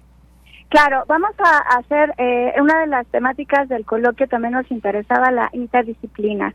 Entonces vamos a tener mesas de literatura en la que vamos a abordar el neobarroco desde eh, obviamente los eh, grandes exponentes del Caribe vinieron profesores de la Universidad Autónoma de Querétaro. Vamos a tener una mesa especial el jueves en la que yo participo, pero bueno, no solo es porque yo participe, sino porque es una bellísima mesa que se armó para hablar sobre afrofeminismos y pensamiento crítico caribeño, ¿no? También estamos eh, trabajando esta otra línea porque es parte de la descolonización, no solo de la academia, sino también de la despatriarcalización de la sociedad y de nuestro aporte como mujeres, como mujeres críticas, pensantes, académicas, aunque tengamos también otros roles, ¿no? Eh, también vamos a, a, tener una excelente mesa dedicada, bueno, hay una mesa temática que va a ser la eh, entre República Dominicana y Haití, estos diálogos eh, que son tensos también eh, por las políticas propias del sistema, ¿no? van a venir también unos compañeros que trabajan en la CENADE, que conocen también la problemática no solo de Haití en la isla, sino en, en este tema que ha sido tan frecuente en las noticias nacionales de Tijuana, ¿no? Por ejemplo, vamos a tener también otra mesa en la que se va a hablar justamente de dinámicas eh, racistas y alternativas antirracistas al interior de la academia, ¿no? Al interior de las universidades en América Latina. Bueno, disculpa, acaba de pasar un avión, tal vez había el ruido. No, te eh, seguimos escuchando muy bien, Luciana. Ah, perfecto. Eh, que otras mesas también les invitamos, bueno, estos diálogos de filosofía, literatura, arte, eh, viene eh, también un eh, colega de, de, Quebec, eh, donde la última mesa, la penúltima mesa vamos a hacer este diálogo entre música, danza y poesía. Unas compañeras cubanas que excepcionalmente, bueno, se van a conectar por Zoom y eh, bueno, pues como pueden ver, estamos tratando de posicionar todo el pensamiento del Caribe, pero no solo el pensamiento académico, letrado, sino estas otras maneras de pensar, hacer y pues modificar transformar nuestras sociedades, ¿no? Que esto es tan importante en el asunto del antirracismo y la descolonización. Claro, pues sí, son estas distintas mesas con sus propias temáticas, incluso leo esta, una de las mesas, la mesa 7, afro, afrofeminismos y pensamiento caribeño, y bueno, pues todos estos eh, abordajes que ya nos das cuenta, todas estas temáticas que son parte de este coloquio internacional antirracismo y descolonización en el Caribe. Ya comenzó hoy, se puede seguir también en, em, se puede seguir en, en línea y pues termina hasta el 18. Alguien que nos esté escuchando, ¿cómo puede unirse a estas, a estas bueno, conferencias? Eh, les queríamos comentar, bueno, por cuestiones de pandemia, tiempo y otras, eh, solo se van a poder transmitir las conferencias magistrales. eh, a través del Colegio de Estudios Latinoamericanos, gracias a la coordinadora Andrea González que nos ayudó. Eh, vamos a transmitir eso, las conferencias magistrales vía Facebook Live. Eh, entonces, bueno, solo tienen que ahí sintonizar la página. Y eh, otra cosa, que no les dé miedo que vengan estas personas eh, de la Academia Filosófica en inglés, porque contamos con una compañera eh, que va a ser la interpreta, la intérprete, es decir, va a ser traducción simultánea. y bueno, que creo que también esto es importante para entablar los diálogos. si quieren, también les podemos hacer llegar el programa completo y si no, también lo pueden consultar tanto en la página de Facebook Live, eh, no, Facebook del Colegio de Estudios Latinoamericanos, la Asociación Mexicana de Estudios del Caribe también vino la vicepresidenta, también compartió nuestro programa y bueno, pues este es un gran evento caribeño y que agradecemos muchísimo este espacio para la difusión. Muy bien, bueno, pues ahí dejamos esta invitación y también ya está el cartel en nuestras redes sociales. Te agradezco mucho, Luciana Salazar Plata, y que le siga yendo muy bien en este en este seminario. Gracias. Gracias. Hasta luego. Buenas tardes. Hasta luego. Muy buenas tardes. Gracias a Luciana Salazar, quien es una de las coordinadoras de este coloquio internacional antirracismo y descolonización en el Caribe. Continuamos. Poeta soy, errando voy, buscando el sonido que dejó tu voz, mi corazón alcanzando el tuyo es un destino decidido, escúchame. Poetas errantes. Bien, vamos ahora a esta sección de Poetas Errantes. Hoy nos acompaña este martes 15 de agosto del año 2023 Sergio David. ¿Qué tal, Sergio? ¿Cómo estás? Sergio, ¿me escuchas? Bueno, bueno, sí. Ah, ¿Qué tal, Sergio? ¿Cómo te va? Hola, ¿qué tal? Muy bien, muy feliz de estar aquí. Qué bueno y muy sonriente, como siempre, Sergio. Oye, pues cuéntanos qué vamos a escuchar hoy, además de pues estas voces que te van a acompañar en esta cápsula entre las tuyas, Tana Ramos, Ricardo Martínez y Pablo Marín. Cuéntanos cuál es la temática de esta de ese trabajo que nos presentan hoy. Pues es una cápsula donde se juega con con los personajes de las películas, como el qué pasaría si mm. Ellos nos vieran mientras nosotros estamos viendo sus películas, entonces qué nos qué nos pueden contar sobre más que sobre las películas, sobre los espectadores y pues cómo sus películas, que de cada uno o sus historias nos nos sirven y nos y nos influencian.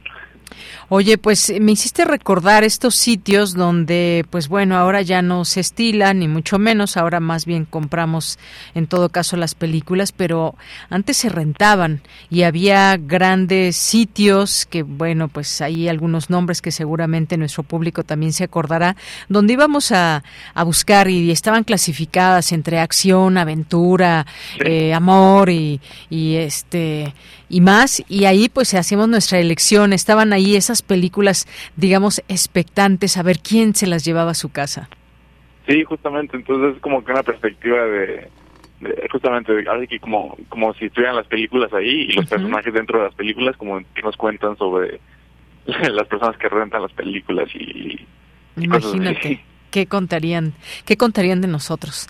En fin, bueno, pues vamos a escuchar ese trabajo, Sergio, y regreso contigo. Adelante. Bienvenidos a este lugar. Es el año 2010, en un espacio entre repisas de madera. Yo soy su anfitrión, el último estante que queda de este viejo blockbuster. Acompáñenme en este viaje, donde conoceremos algunas películas de mi colección. Compartiremos el momento con niños que corren por los pasillos parejas buscando con qué dulces acompañar sus películas. Las innumerables historias que se encuentran atrapadas en estos cubículos de acrílico nos hablan de ideas radicales, héroes valientes, corazones rotos, problemas avasalladores y más. Estas historias nos invitan a ser exploradas, así que acompáñenme con algunos de sus protagonistas. Yo, yo quiero hablar primero. Emily, espérame un momento. Ahora le toca a Vortex. Los ideales, valores y fuerza es algo que nos transmiten los superhéroes. La posibilidad de vencer obstáculos aparentemente insuperables. Nos muestran cómo es posible cambiarse uno mismo y cambiar el curso de la historia. Saludos espectadores, soy Vortex, el héroe que desafía las leyes de la física. Permítanme contarles esta anécdota sobre un niño y su padre. Mientras veían mi película, pude ver al niño saltar por los sillones en las escenas de acción, simulando el sonido de las naves y jugando con sus juguetes. Pude apreciar cómo compartía este vínculo de valentía y emoción junto con su padre, y como juntos creaban un lazo irrompible. Ya es mi turno. Aún no, querida. Pero, ¿qué pasa cuando el temor se transforma en entretenimiento? Cambiando desde el mundo de superhéroes al género del horror, vemos cómo la adrenalina y el miedo nos lleva a disfrutar incluso de los momentos de terror. Mi nombre es Eleanor Blackwood. Oh, si han visto mi película, me conocerán también con el nombre de La Gárgola. Yo he sido testigo y causa de abundantes gritos. Unos de ellos sucedieron cuando un grupo de amigos se reunían después de clases. Los vi tomar mi película entre risas y a lo largo de ella pude notar miles de expresiones en sus caras. Ocultarse, llorar y algunos reconfortando a quienes más miedo tenían. Lo importante es que pude ver en sus caras que nunca olvidarán ese momento. Y las personas con quien vieron mi película. Oye. Sí, ya sé. Ah, y también tenemos al amor. Esa fuerza que atraviesa el tiempo y el espacio. El romance que nos llena de ilusión. Nos permite imaginar, soñar e incluso sacar a la luz una parte de la hermosa locura que cada uno lleva dentro. Permítanme ahora presentarles a Emily. Hola, hola. Soy Emily, experta en almas gemelas, medias naranjas y mariposas en los estómagos. Yo he visto un sinfín de enamorados ver mi película, pero déjenme contarles sobre esta vez que una chica llegó sola, despeinada y con un bote de helado en sus manos. Pude sentir que cuando veía mi historia con el apuesto Ryan, ella vivió cada emoción junto a nosotros. Rió, lloró y pude notar que al final le volvió un brillo a los ojos. Yo pienso que volvió a creer en el amor, porque después de verla a ella, yo lo hice. Queridos espectadores, así es como en cada una de mis películas podemos encontrar un reflejo de nosotros mismos y de nuestra humanidad. A través de héroes inspiradores, terrores compartidos y amores reanimados. Ha llegado el término de este viaje y algunos dicen que mi viaje como estante de películas también está por llegar. Pero sé que a pesar de que las personas y objetos no permanezcan siempre entre nosotros, las historias que nos compartimos siempre se mantendrán vivas si hay alguien ahí para escuchar. Siempre hay alguien ahí para escuchar. Pues gracias, Sergio, gracias por esta idea que desarrollaste. Tú eres el autor de esta de estos textos y que pues desde el otro lado imaginar qué se puede decir cuando ves a un espectador, a una persona que pues toma tal o cual película y qué ideas o qué pues qué historias también se pueden inventar, ¿no? Sí, es, al final sobre qué nos enseñan siempre las películas, pero al final más que las películas, pues las historias, ¿no? Que siempre nos, nos quieren decir algo y pues como se dijo al final, ¿no? Esta parte de que pues mientras nosotros tengamos algo que decir y alguien que nos escuche, pues el cómo no importa, pues lo importante es que es compartirlo, ¿no? Claro, pues ahí está esta idea realizada y que ya pudimos escuchar. Muchísimas gracias, como siempre, eh, que estás aquí, Sergio David. Ya seguiremos escuchando otros trabajos de poetas errantes. Por lo pronto, hoy esta de que ya escuchamos y que esperamos también opiniones de nuestro público. Muchas gracias. Sí, no, a ustedes y también agradecer a mis compañeros Lupita, Tana y Pablo que me ayudaron para la, para la cápsula. Muy bien, bueno, pues hasta luego, un abrazo Sergio. Nos vemos, bye bye. Hasta pronto, continuamos. Esta es una producción de Poetas Errantes, unidos con la poesía y el corazón. Algo en ti me es muy familiar. Hay algo en este encuentro que no quiero olvidar. Poeta soy.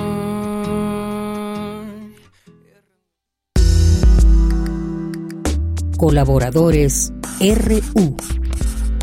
Literatura. Cada martes también tenemos aquí este espacio de literatura y hoy nos acompaña Rodrigo Martínez, quien es coordinador de publicaciones digitales de la Dirección de Literatura de la UNAM, a quien recibimos con mucho gusto. Rodrigo, ¿qué tal? Buenas tardes. ¿Qué tal? Buenas tardes, ¿cómo están? Qué gusto. Pues qué gusto escucharte también por aquí en este espacio de Prisma RU de Radio UNAM.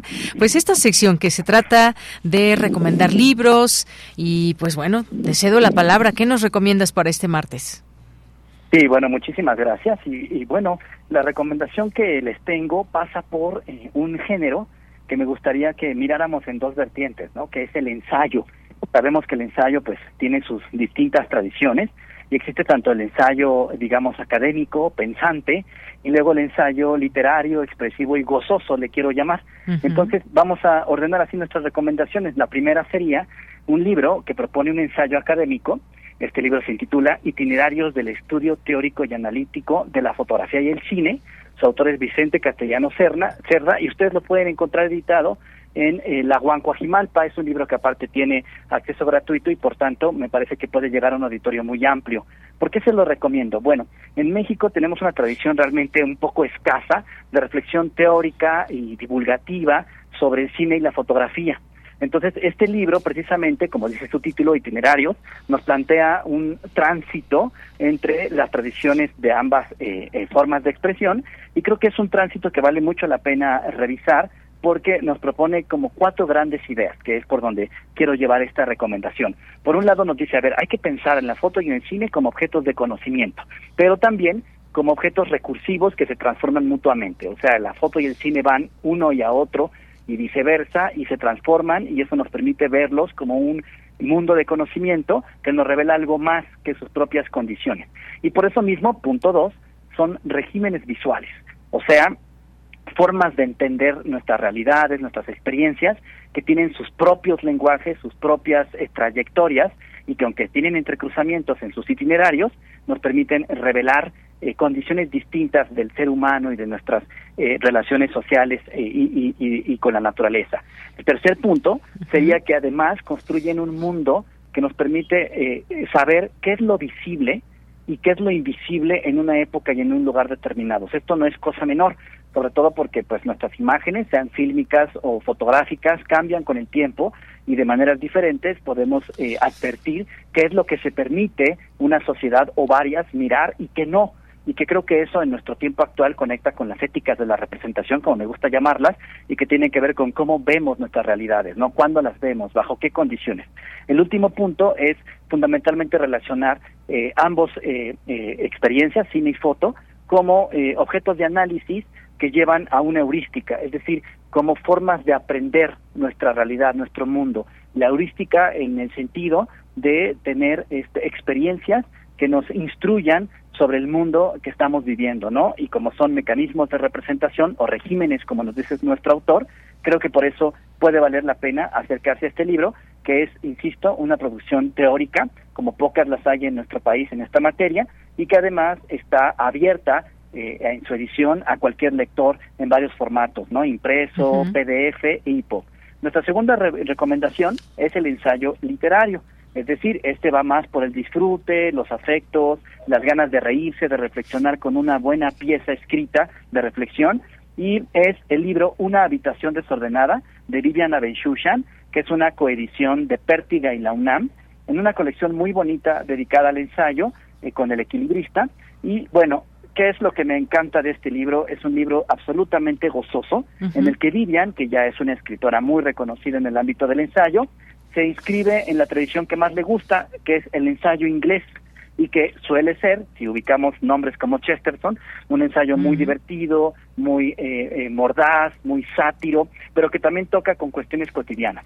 Entonces, desde los títulos de los ensayos creo que les puede atraer la lectura, como por ejemplo Anatomía del disperso, El miedo a los insectos, Elogio del hombre descerebrado, etcétera, etcétera, Leer en la cama, y uno que me encanta, que es Contra el ensayista sin estilo, que es la pieza con la que cierra el libro, y que fundamentalmente es una experiencia eh, de ensayo que recuerda a ese estilo que ya comenté, pero que sobre todo nos inscribe en una manera de entender la escritura como libertad formal, como autonomía de pensamiento, como la posibilidad de que cualquier cosa puede ser objeto de meditación, como nos, sugirió, nos, sugirió el fundador de este género, Michel de Montaigne, y que nuestra colega Vivian retoma en un título que por supuesto tiene una enorme sugestividad, ¿no? Una habitación desordenada, evidentemente, es un homenaje a la habitación propia de Virginia Woolf, ¿no? Su gran ensayo eh, que tenía que ver con condiciones de género en su época y como las escritoras no tenían el espacio personal para construir eh, su pensamiento, su obra y su escritura,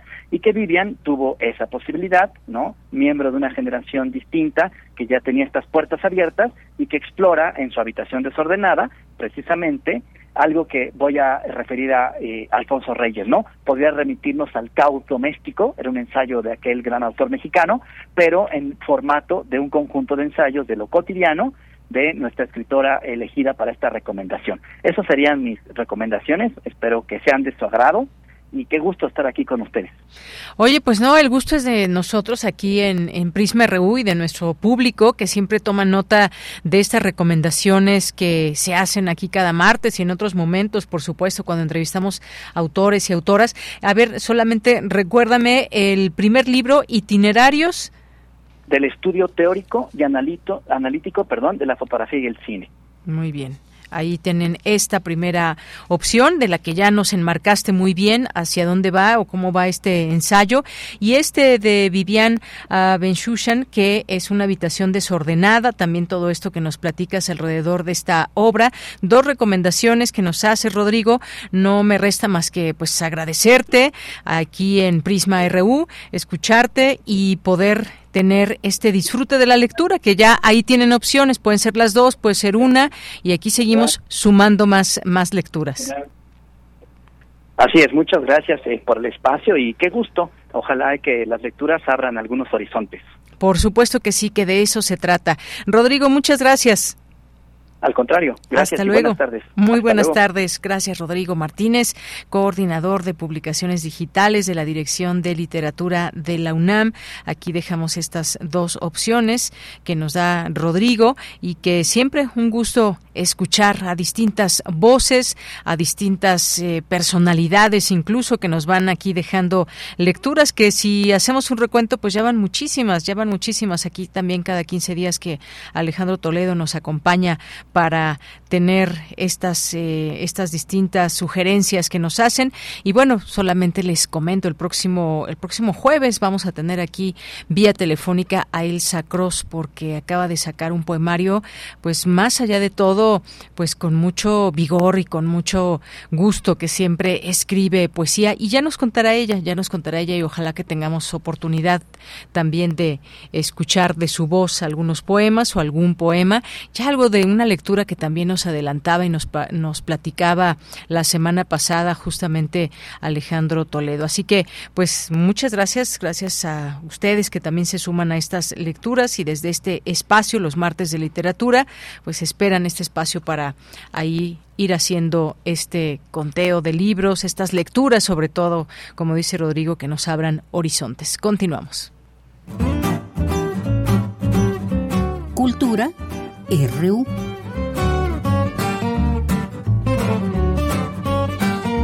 Y nosotros nos vamos ahora a Cultura con Tamara Quirós. Siempre es un gusto saludarte y saludar a las y los que nos acompañan a través de las frecuencias de Radio UNAM. Nos acercamos a la recta final de esta transmisión y les tengo información de una exposición de pintura que estará disponible en la Academia de San Carlos. Se trata de Vértigo del Abismo, que aborda las posibilidades del género de paisaje, explorando tanto las configuraciones más evidentes y tradicionales como las concepciones menos convencionales. Una exposición de la artista plástica Crisia González, quien detiene la realidad y una vez detenida la lleva al lienzo o al papel, donde frente a nuestros ojos se vuelve a percibir el movimiento. Para saber más detalles sobre sus obras y esta exposición, nos enlazamos con Crisia González.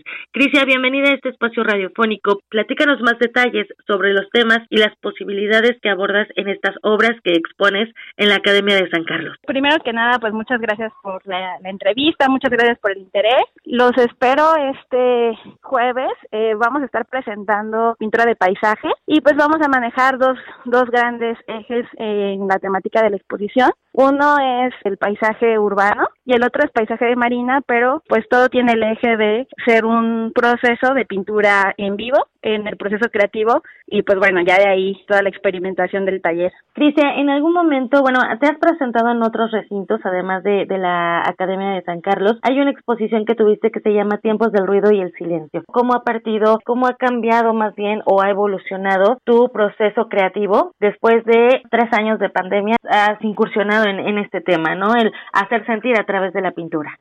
Así es, la verdad es que ha sido para mí algo que pues sí marca un principio y un cambio en mi obra, eh, ya que pues bueno, cuando eh, fue el confinamiento eh, yo vivía en el centro histórico y me tocó ver como esos paisajes que identificamos yo creo que todos los, los que somos citadinos pues de aglomeración, de pues movimiento, a de pronto un paisaje fantasmagórico, ¿no? Así donde pues no había ni una sola alma en el espacio y entonces eso inspiró como a registrar este tipo de, de paisajes, ¿no? Eh, como una especie de, pues sí, de catarsis y también una forma de intentar entender lo que estábamos viviendo en ese momento. Platícanos sobre Vértigo del Abismo. Mencionas que es la pintura realizada en vivo, ¿no? ¿Cómo capturar estos paisajes urbanos? Y también me llama la atención porque, bueno, he visto alguna de las obras. Son en su mayoría como si lo viéramos a través de un espejo bajo la lluvia.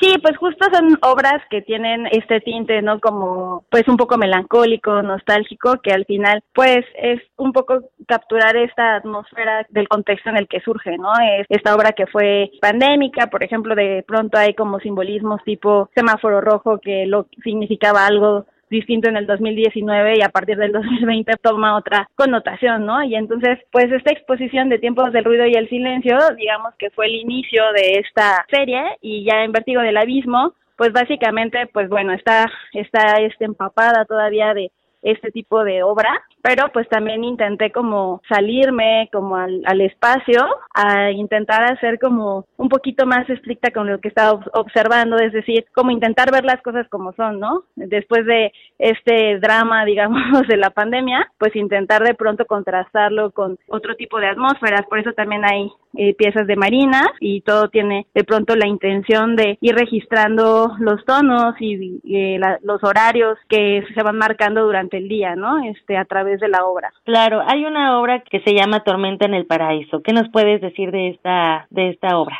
Eh, eh, Tormenta del, del Paraíso, por ejemplo, es, eh, bueno, fíjate que parte de la serie es una, eh, un viaje que yo hice ahí a la, costa de Ensenada y justo parte de la exposición que se divide en, en dos, solamente el estudio de una playa que se llama Sal si puedes, que está ahí en, en, en Ensenada, en Baja California. Y pues bueno, yo eh, hice este viaje para ir a registrar un barco encallado que está en esa playa que se llama Big Mac, pero bueno, yo uso ese espacio y ese objeto como pues un poco una metáfora de lo perecedero de la vida, ¿no? Y de pronto pues este movimiento en la naturaleza y cómo la materia se empieza a corroer y empieza como esta forma de contemplar la desintegración en un espacio súper grande, ¿no? Entonces, por eso se llama vértigo del abismo, que es un poco como este miedo a, a, evitar el dolor o evitar como la pérdida o evitar el cambio, ¿no? Entonces, justo uso este barco o esta playa como un símbolo de ese movimiento de la vida en sí. Por supuesto. Ay, yo amo la playa. Yo cada Ay. que puedo voy. Ay, yo también. Ay, Muy bien, vámonos, Patricia.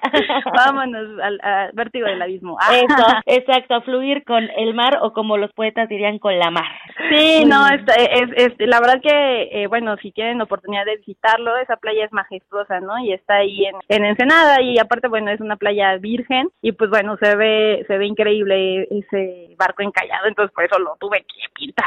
Por supuesto, bueno, y si no podemos viajar, lo podremos hacer también a través de, del de arte. Mis ojos. Nos, exactamente, tu perspectiva y eso creo que también es aprender, ¿no? De los lugares con esta perspectiva que tú nos muestras. Y pues nada, Crisia, enhorabuena por esta exposición Vértigo del Abismo. Vamos a invitar a nuestro auditorio a que acuda a partir del 17 de agosto y hasta el 22 de septiembre a la Academia de, de San Carlos, que conozcan más de tu, de tu trabajo, cuáles son tus redes sociodigitales, también para poder darnos una idea de lo que realizas. Y me pueden encontrar en Instagram como Crisia Painter, se escribe K-R-Y-S-I latina A, guion bajo Painter y eso está en Instagram y también me pueden encontrar como Crisia González en Facebook. Muchísimas gracias por tomar la llamada, Crisia, y que estés muy Al bien. contrario, muchísimas gracias y me dará mucho, mucho gusto verlos por acá. Tenemos una cita a partir de este jueves 17 de agosto en las galerías Pelegrín Clavé y Centenario de San Carlos Centro Cultural, dentro de la Academia de San Carlos, ubicado en la calle Academia,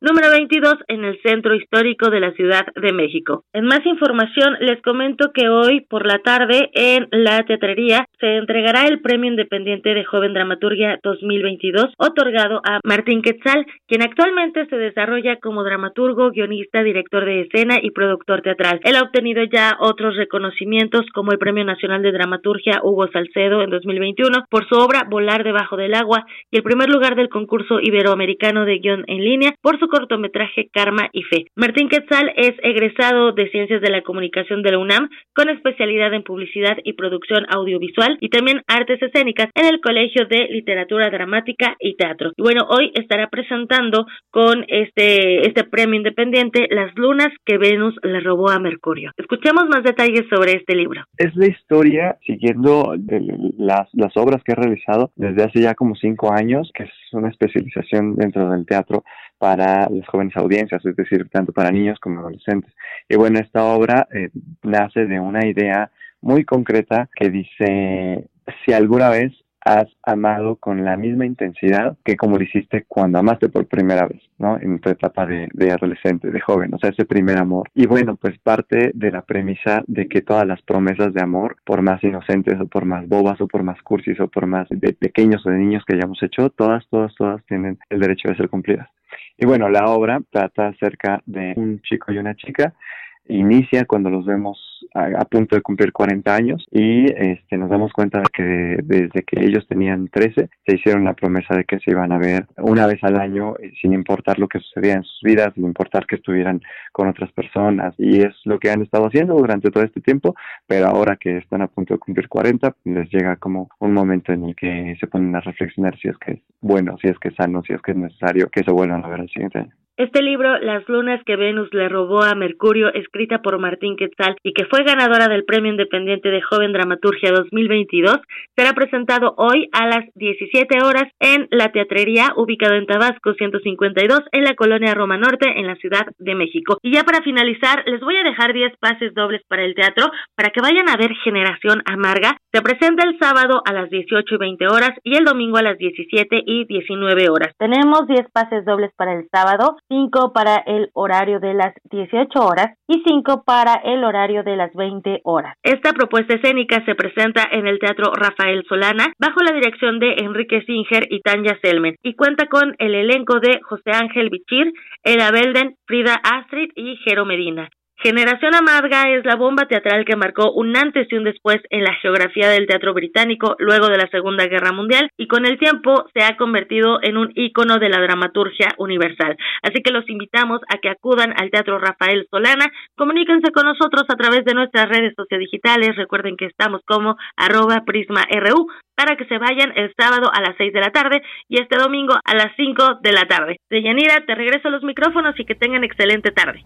Gracias, Tamara, y gracias a usted que nos ha escuchado a lo largo de este tiempo. Ya casi, casi nos vamos. Tenemos alguna, eh, nos vamos a despedir con música y también, pues ya se van ahí eh, generando los temas para los siguientes días y que sigue esta polémica en torno a los libros de texto gratuitos que, pues, insiste el presidente, son de carácter político estas críticas, no jurídico y, pues, bueno, en la ciudad sí se van a entregar, por supuesto, en algunos estados no, como ya lo hemos mencionado, y notifica también la CONALITEC estar imposibilitada para cumplir suspensión a favor de la Unión Nacional de Padres de Familia.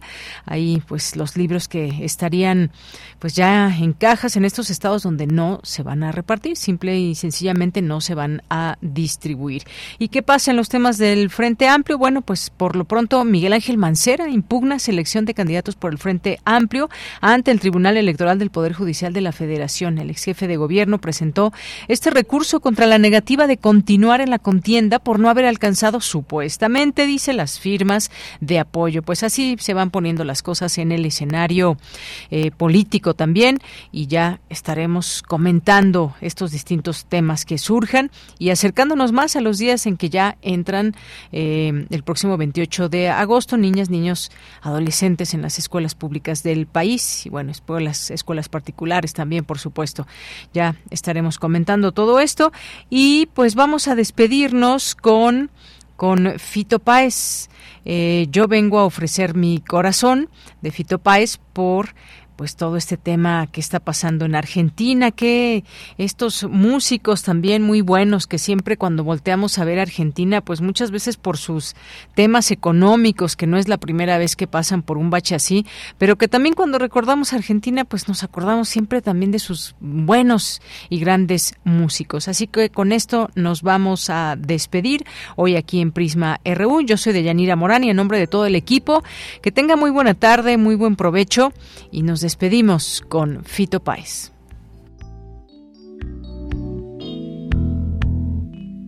¿Quién dijo que todo está perdido? Yo vengo a ofrecer mi corazón. Tanta sangre que se llevó al